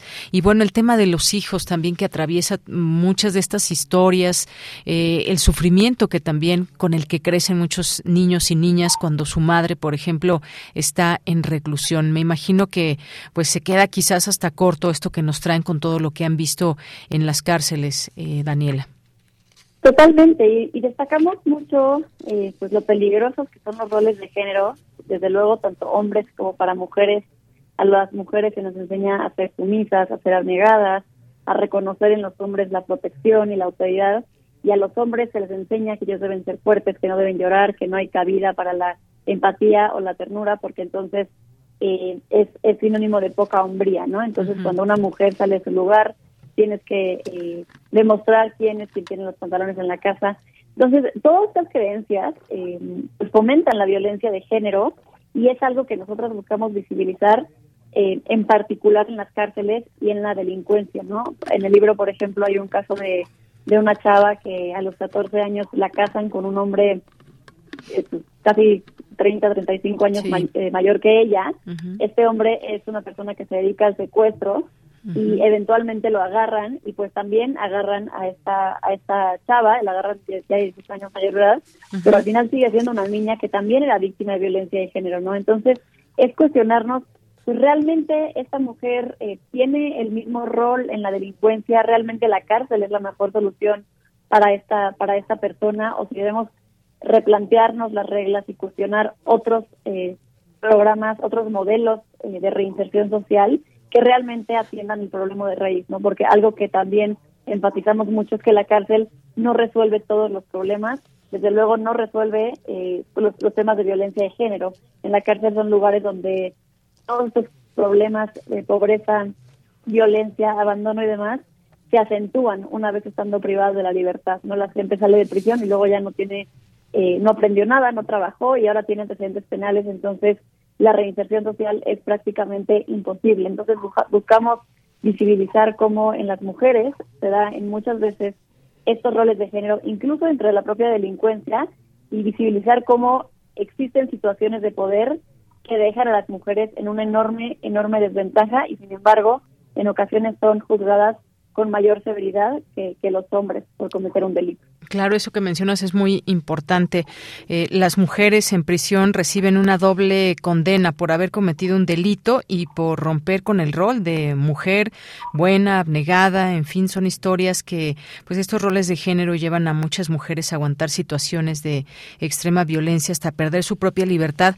Nos encontramos también con un grave problema en todo esto que, pues cada historia es distinta, pero algunas de ellas eh, en algunas de estas historias hay drogas, hay maltrato, hay quien incluso se sintió aliviada al entrar a la cárcel porque ya no aguantaba con todo este infierno que fuera había y que era parte de su realidad. Eh, eh, también está la violencia vicaria que encontramos por ahí cuando los padres, pues a través de los hijos generan esa violencia contra contra las mujeres o como decías también cuáles son los servicios que requieren las mujeres en la cárcel y que no tienen cuando una mujer, por ejemplo, va a tener un parto, eh, cómo está todo este, este tema. Nos hace también ir a otra parte que es qué pasa en las cárceles en México. Pero todos estos elementos que forman parte de estas historias también, Daniela. Totalmente. Y algo que sí quiero eh, enfatizar es que, desde luego, la violencia de género no conoce de clases, de clases sociales ni de contextos. En este libro en particular hablamos de las, de las mujeres en prisión, de la violencia que viven en las cárceles, sin desconocer, desde luego, las violencias que viven las mujeres y que vivimos las mujeres en otras historias y en otros eh, contextos. Y esto que dices también es, es muy fuerte, ¿no? Cómo imagínense el infierno que vivía una mujer antes de llegar a la cárcel, que se siente a salvo en la, en la propia cárcel, ¿no? Y, y este es el testimonio de, de una mujer que entrevistamos en el penal de Saltillo, donde a ella eh, tiene una pareja que forma parte de la delincuencia organizada, ella no lo sabe al principio, pero de pronto se ve muy envuelta en, en el cártel. Eh, tiene mucho miedo, es víctima también y al final ella pues insisto, no se justifica, pero explica pues, las razones por las que ella no se podía salir de ese grupo eh, de la delincuencia organizada. Incluso tachaba cuando, cuando la juzgan, la, la, la, juzgadora le dice, es que tú eh, eres mujer y entonces tú sí razonas, los hombres son más instintivos, ellos actúan por instinto, como por impulso, pero tú eres mujer, entonces tú, tú, tú sí lo pudiste razonar y por eso le dan más años de sentencia a esta mujer. Entonces, son estas violencias que son en ocasiones invisibles, eh, pero que también dentro del sistema de justicia existen y se perpetúan esos estereotipos de género a tal grado de eh, juzgar con mayor severidad a las mujeres por el simple hecho de ser mujeres. Claro, y también esta parte, ya que hablabas de este tema de, de, juzgar cómo se ve desde, desde la sociedad a estas mujeres muchas veces sin conocer estas historias que nos comparten como las del libro y que pues podrían cambiar la realidad si conociéramos más de estas causas que llevan a una sociedad a ser delictiva, eh, porque solo de esa manera, como nos comentan en el libro, podremos, se pueden proponer políticas públicas que vayan de acuerdo con una realidad como, como sociedad? ¿Qué es lo que le está ofreciendo, digamos, un, un, eh, un Estado, un país a sus mujeres desde pues la más temprana edad? Eh, aquí nos están hablando ustedes de estos casos de cómo llegaron mujeres a la cárcel, pero nos salimos tantito de ello y podríamos ver todo este tema del feminicidio, por ejemplo, de violaciones a mujeres. Es decir, hay una problemática muy grande que me parece que recae en todo este tema del, del sistema de justicia justicia que, que no tenemos fortalecido en nuestro país, que también daría pie a que muchas de estas mujeres pues tuvieran otras posibilidades, ah, porque las sentencias muchas veces son muy largas dependiendo el delito del que se les haya acusado y digo pues sí hay un, hay leyes que cumplir, pero sin duda alguna necesitamos conocer una realidad y creo que este libro nos acerca muy bien a ello, Daniela. Totalmente. Este libro lo que busca es que empaticemos con estas historias, que logremos ver más allá, que lo que vemos en los medios, creo que como sociedad tenemos una creencia falsa de que la cárcel es sinónimo de justicia. Eh, cuando vemos que metieron a alguien a la cárcel o que están proponiendo delitos, penas más altas para ciertos delitos, eh, o que aumenta el catálogo de la prisión preventiva oficiosa, nos da como esa sensación de que se está haciendo justicia y se está haciendo algo al respecto, pero no nos preguntamos qué pasa después, ¿no? Y realmente qué se va a resolver con la cárcel tú metes a una mujer a la cárcel eh, y no se toma en cuenta si tiene hijos o hijas, si hay alguien que los cuida afuera, no se toma en cuenta que adentro mm, posiblemente no vaya a tener un ingreso económico, entonces ¿quién va a solventar los gastos de los hijos e hijas? no Aquí también, desde luego, que, incluyo a los hombres privados de la libertad. Eh, entonces, tenemos que cuestionarnos como sociedad qué entendemos por justicia. Para mí la justicia va mucho más allá de meter a una persona a la cárcel. La justicia debe encargarse de las víctimas, la justicia debe encargarse de la reinserción social, de que esa persona que metimos a la cárcel eh, le demos las herramientas para que cuando eventualmente salga de prisión, salga a ser una persona productiva a la sociedad, alguien con un proyecto de vida alejado de la delincuencia, eh, porque solo así vamos a lograr resolver el problema de raíz. La cárcel por sí sola, y menos como está ahorita con espacios de violencia eh, completamente abandonadas, no va a resolver nada, no va a resolver la violencia de género y no va a resolver la delincuencia en este país. Y eso es lo que tenemos que entender como sociedad. Claro, pues sí, ustedes tienen ya una década visitando estas eh, cárceles de mujeres, como bien nos platican aquí en la introducción, y que suele ser ese lugar, la cárcel, donde se abandona la gente, se le deja el olvido, un lugar eh, gris, frío, donde las personas sienten que van perdiendo su valor humano, eh, porque pedacito a pedacito se les va arrancando la dignidad. Y la cárcel, dicen ustedes, es ese lugar donde el Estado parece que al Estado, para el Estado parece que vale tan poco que no mereces dormir en un colchón de verdad, ni recibir productos básicos de higiene, atención médica o comida decente. La atención médica, creo que ahí se podría escribir un texto más sobre, sobre lo que pasa en las cárceles respecto al tema también de, salud, hablar de presupuestos, un montón de cosas que nos, nos abre más eh, ventanas y preguntas en este, en este libro, Daniela. Totalmente, y este libro precisamente se narra eh, las historias se narran en primera persona, ¿no? Como si se nos lo estuviera contando la propia mujer, porque busca, insisto, empatizar, conocer a profundidad el sistema penitenciario, cambiar la visión que como sociedad tenemos del sistema penitenciario. Eh, es una herramienta para pues abrirnos los ojos a, a un México que suele ser completamente desconocido pero que también es parte de nuestra sociedad, que son las cárceles de este país. Y bueno, esperamos que este libro realmente siembre una semilla en, quien lo lea para empatizar, para conocer más sobre la situación de las mujeres en prisión y, sin duda para pues seguir eh, avanzando hacia, hacia un México más seguro y más libre para todas nosotras.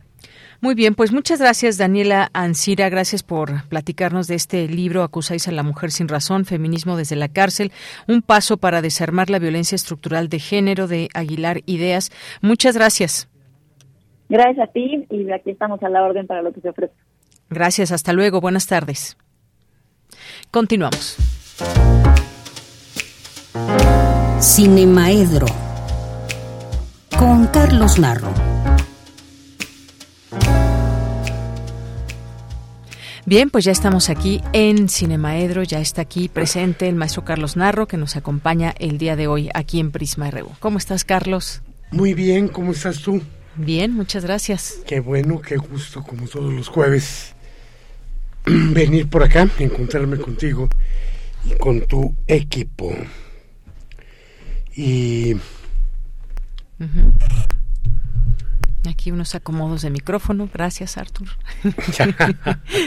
Parece que ahora sí me van a oír. Sí, ahora sí ya se escucha todo. Quién sabe dónde estaba puesto el micrófono, pero no era donde yo estaba hablando. En fin, saludos a todos, saludos al auditorio.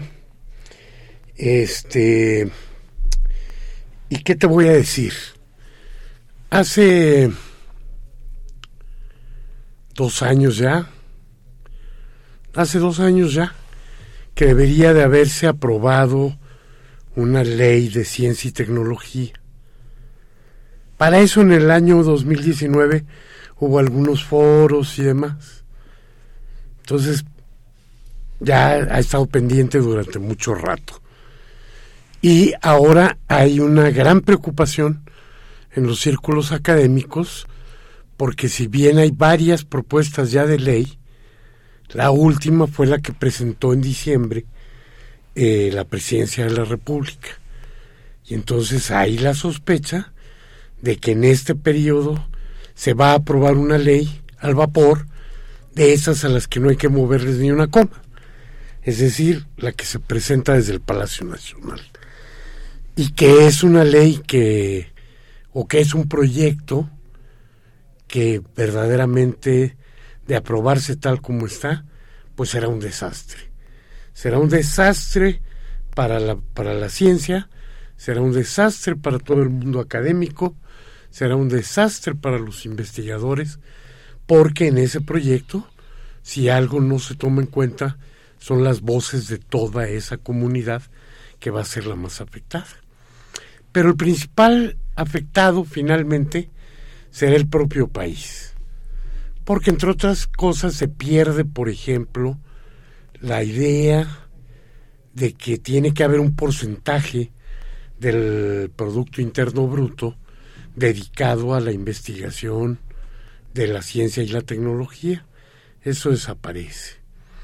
Como desaparece también la autonomía de los centros de investigación para supeditarlos a un rígido CONACIT que por supuesto pues obedecerá también a los dictados que se envíen desde Palacio Nacional. Hoy mismo, fíjate nada más, hoy mismo, esta mañana, y porque estaba pensando que era ayer, no fue hoy, en el periódico La Jornada, en el periódico que normalmente refleja todo lo que se plantea en Palacio Nacional, sale un interesante artículo de un maestro de la eh, Facultad Latinoamericana de Ciencias Sociales de Flaxo, Mario Patrón, en el que hace un eh, análisis de tipo, de tipo periodístico, pues, pero suficientemente claro sobre cuáles son todos los riesgos que vienen en esa, en esa propuesta.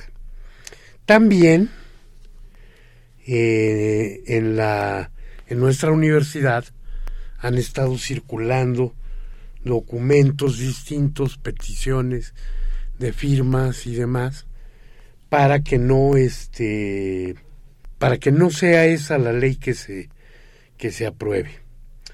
Entre esos me llegó un texto muy interesante del doctor eh, Fernando Castaños, del Instituto de Investigaciones Sociales, en el que manifiesta muchas de sus preocupaciones. Y te voy a leer nada más eh, este párrafo, dos párrafos. El proyecto aludido está orientado a impulsar el acceso a conocimientos que no son científicos como si lo fueran. Y su, final, y su finalidad principal es establecer un control centralizado y vertical de la investigación científica. De ser convertido en ley, conferiría dicho control a funcionarios desvinculados de la práctica científica y comprometidos con objetivos ajenos a la misma. Por, esas, por estas causas, la iniciativa es contraria a su objeto declarado, a saber, garantizar el derecho humano a la ciencia, reconocido en la fracción quinta del artículo tercero de la Constitución. De manera notoria, su sentido es opuesto al determinado por el Pacto Internacional de Derechos Económicos, Sociales y Culturales, que es referido a continuación del citado objeto en la exposición de motivos de la iniciativa. En consecuencia, pido que se revise dicha iniciativa o se apruebe otra acorde con las recomendaciones específicas del pacto, particularmente las siguientes. Abstenerse de desinformar, con el objeto de erosionar la comprensión de la ciencia proteger a la población de prácticas engañosas basadas en la pseudociencia, poner las políticas y los programas gubernamentales en conformidad, con las mejores pruebas científicas disponibles y generalmente aceptadas, eliminar las limitaciones a la libertad de investigación científica creo que es bastante, bastante claro y nos deja claros muchos de los riesgos que, que están presentes en esa, en esa iniciativa. Estamos en una época en la que hay una gran cantidad de supercherías presentadas como ciencias. Siempre las ha habido. ¿no? Siempre ha habido paralela a la astronomía la, este, la astrología. Siempre ha habido enfrente de la medicina algunas prácticas eh, populares que si bien pueden tener algunos méritos, también pueden resultar sumamente riesgosas, ¿no? Cuando de pronto plantas que tienen efectos eh, tremendos sobre el sistema nervioso son recomendadas con una naturalidad así como si como si se supiera y como si incluso hubiera la posibilidad de dosificación, ¿no? Tómate dos hojitas de esto. Así, la hierba de San Juan es una planta que claro que es poderosa, tanto que está demostrado que causa derrames cerebrales. Y entonces te la recomiendan para otras cosas y la gente ingenuamente la toma. Entonces, claro que siempre ha habido esa contraposición entre la ciencia, entre el pensamiento científico y el pensamiento religioso o el pensamiento mágico y el cine no ha dejado de notar todas estas todas estas cosas. Entonces, hay grandes directores han abordado también a grandes científicos como tema de sus películas.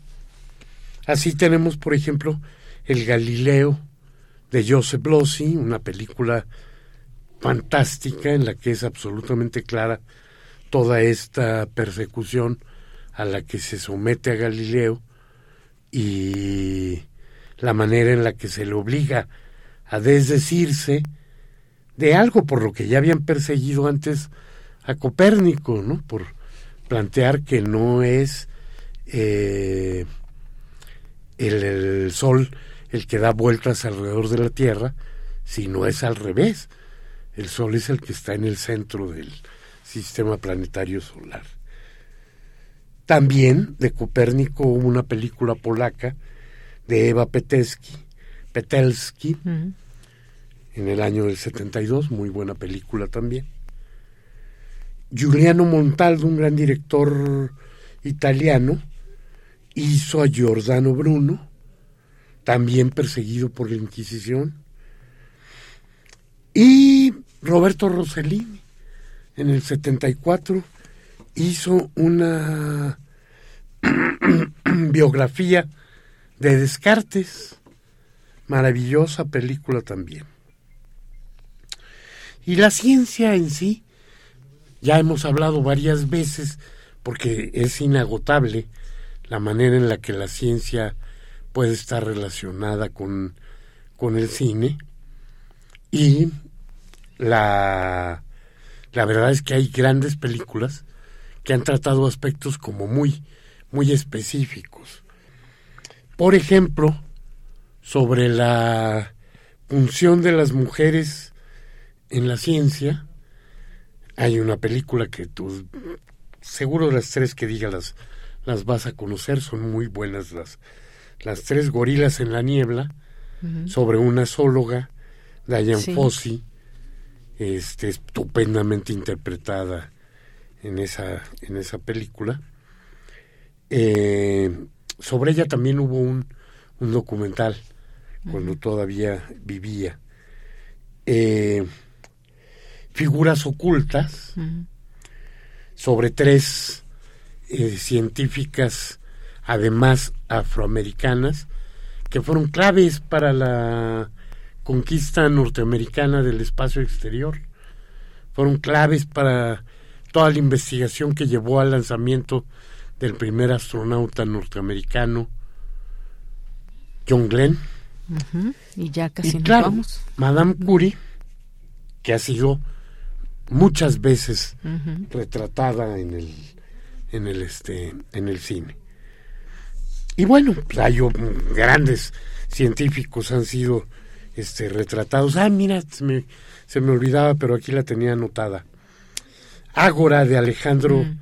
Amenabar sobre Hipatia de Alejandría una película sobre una mujer que eh, en la antigüedad dirige una escuela filosófica y además personalmente da clases de matemáticas y astronomía. Muy bien. Entonces, pues muchas gracias con lo que viene para la ciencia. Sí, ojo, con eso ya hablaremos que no perdamos algo más.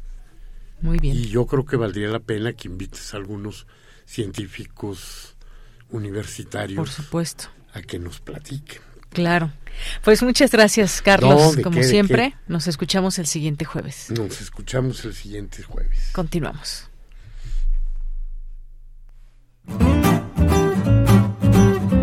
Cultura RU.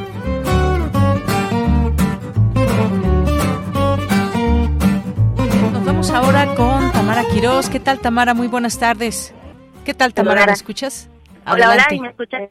Ahí ya te escuchamos, adelante. Muchísimas gracias, ella. Mira qué gusto saludarte y saludar al auditorio de Radio UNAM. Esta tarde los saludo desde el Palacio de Minería y es que con gusto les comparto que hoy al mediodía se inauguró la Feria Internacional del Palacio de Minería que después de dos ediciones virtuales llega a su formato presencial para festejar su edición 44 con Guanajuato como estado invitado. Este emblemático espacio donde ahora mismo me encuentro abre sus puertas desde hoy y hasta el 6 de marzo con 1.192 eventos, de los cuales 889 eh, son presentaciones editoriales de libros, revistas y publicaciones electrónicas, 154 charlas y conferencias, habrá 37 lecturas, narraciones en voz alta y recitales. También hay 27 mesas redondas, 39 talleres, dos entregas de premios y 46 actividades diversas. Habrá incluso música. Y bueno, estuve en la conferencia inaugural de esta FIL y les comparto que el doctor Enrique Graue, rector de la máxima casa de estudios, comentó que este encuentro es una oportunidad tanto para la UNAM como para la Cámara Nacional de la Industria Editorial Mexicana, la CANIEM, para, para propiciar los hábitos de lectura que, de acuerdo al INEGI, ha mostrado un crecimiento sostenido a partir de 2018. Escuchemos al doctor Graue, rector de la UNAM.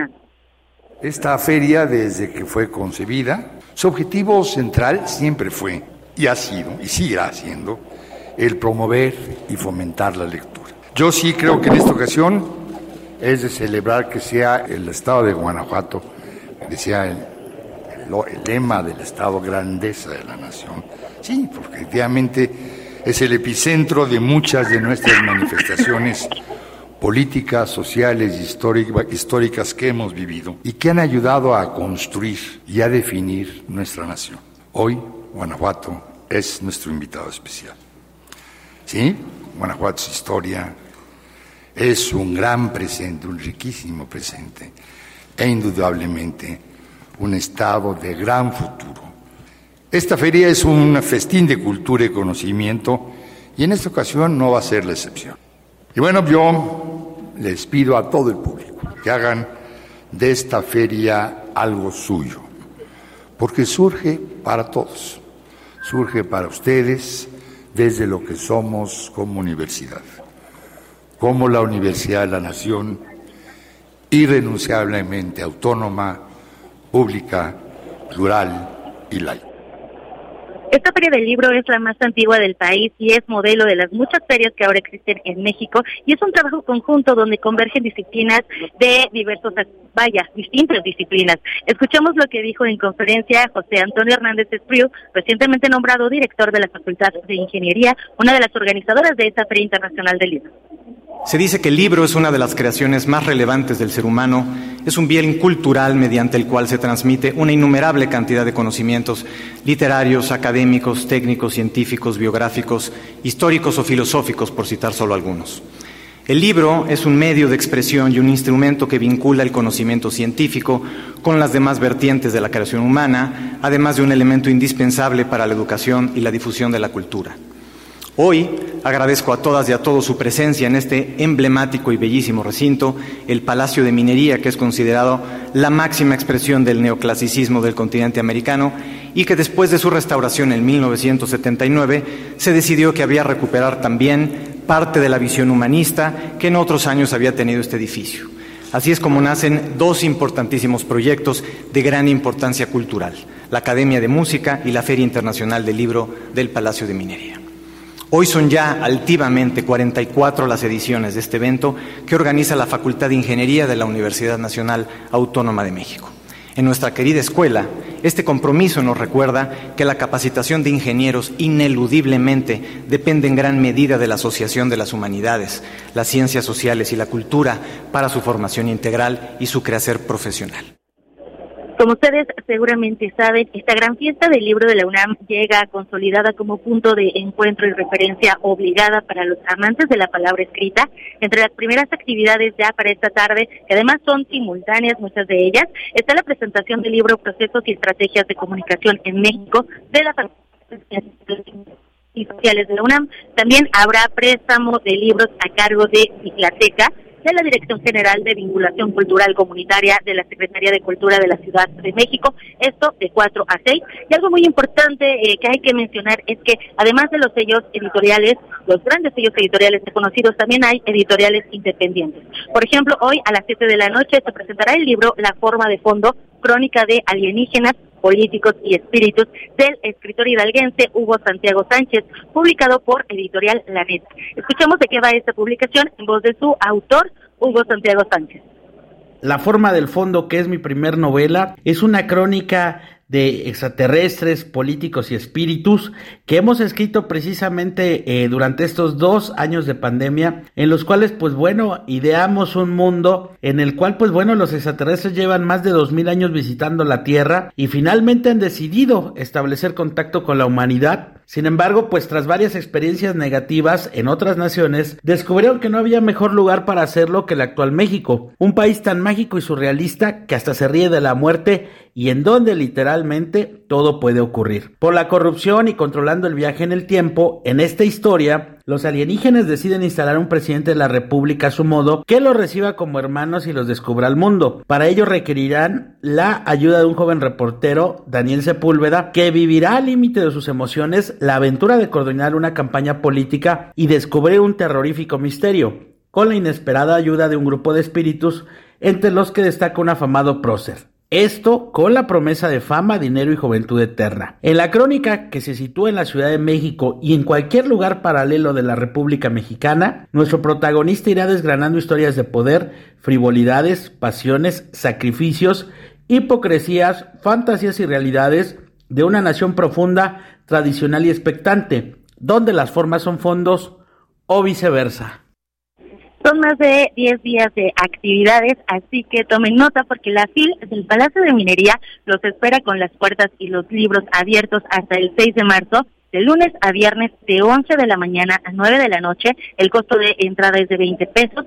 También estarán los sábados y domingos de 10 de la mañana a 9 de la noche. El costo de la entrada es de, 25 pesos. El Palacio de Minería se encuentra en el número 5 de la calle Tacuba, en el centro histórico de la Ciudad de México. Y también no olviden que tenemos transmisión especial de 5 a 7 a partir de hoy jueves, viernes, sábado y domingo estaremos compartiendo varios conductores de, Radio UNAM, pues lo que sucede en estos pasillos de la Feria Internacional del Libro del Palacio de Minería. Así que los invito a que nos acompañen, a que nos escuchen, a que también participen en las redes sociodigitales y pues nos compartan, ¿por qué no? ¿Cuáles son sus libros favoritos? Si van a venir a alguna charla, eh, si tienen pensado eh, acudir a este encuentro. Así que los esperamos en estas mismas frecuencias de 5 a 7. Yanira, regreso contigo a la academia. Muchas gracias, Tamara. Gracias por la información. Y pues sí, hoy se llevó a cabo esta inauguración de la 44 Feria Internacional del Libro del Palacio de Minería. Y están todas y todos invitados durante estos días a participar de estos talleres, de estas conferencias, de estas presentaciones del libro. Quien ya la conoce sabe de qué le hablamos.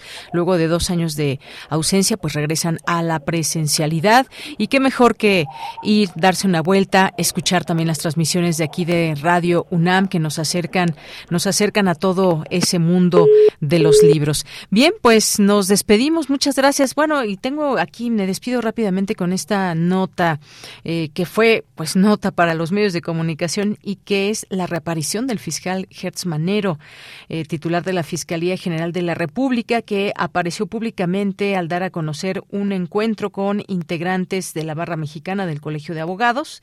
Eh, organización que este jueves tendrá una o ya tuvo una ceremonia en la que tomará posesión su nuevo presidente. había mucha especulación también en torno a su salud y demás. Bueno, pues aparece el fiscal Hertz Manero. Bueno, y con esto nos despedimos. Nos despedimos. Muchas gracias por su atención, por estar aquí atentos y pendientes de nuestra transmisión todos los días de lunes a viernes de una a 3 de la tarde. Gracias aquí a todo el equipo que hace posible todas estas transmisiones diarias y que usted pueda disfrutar de esta emisión de noticias.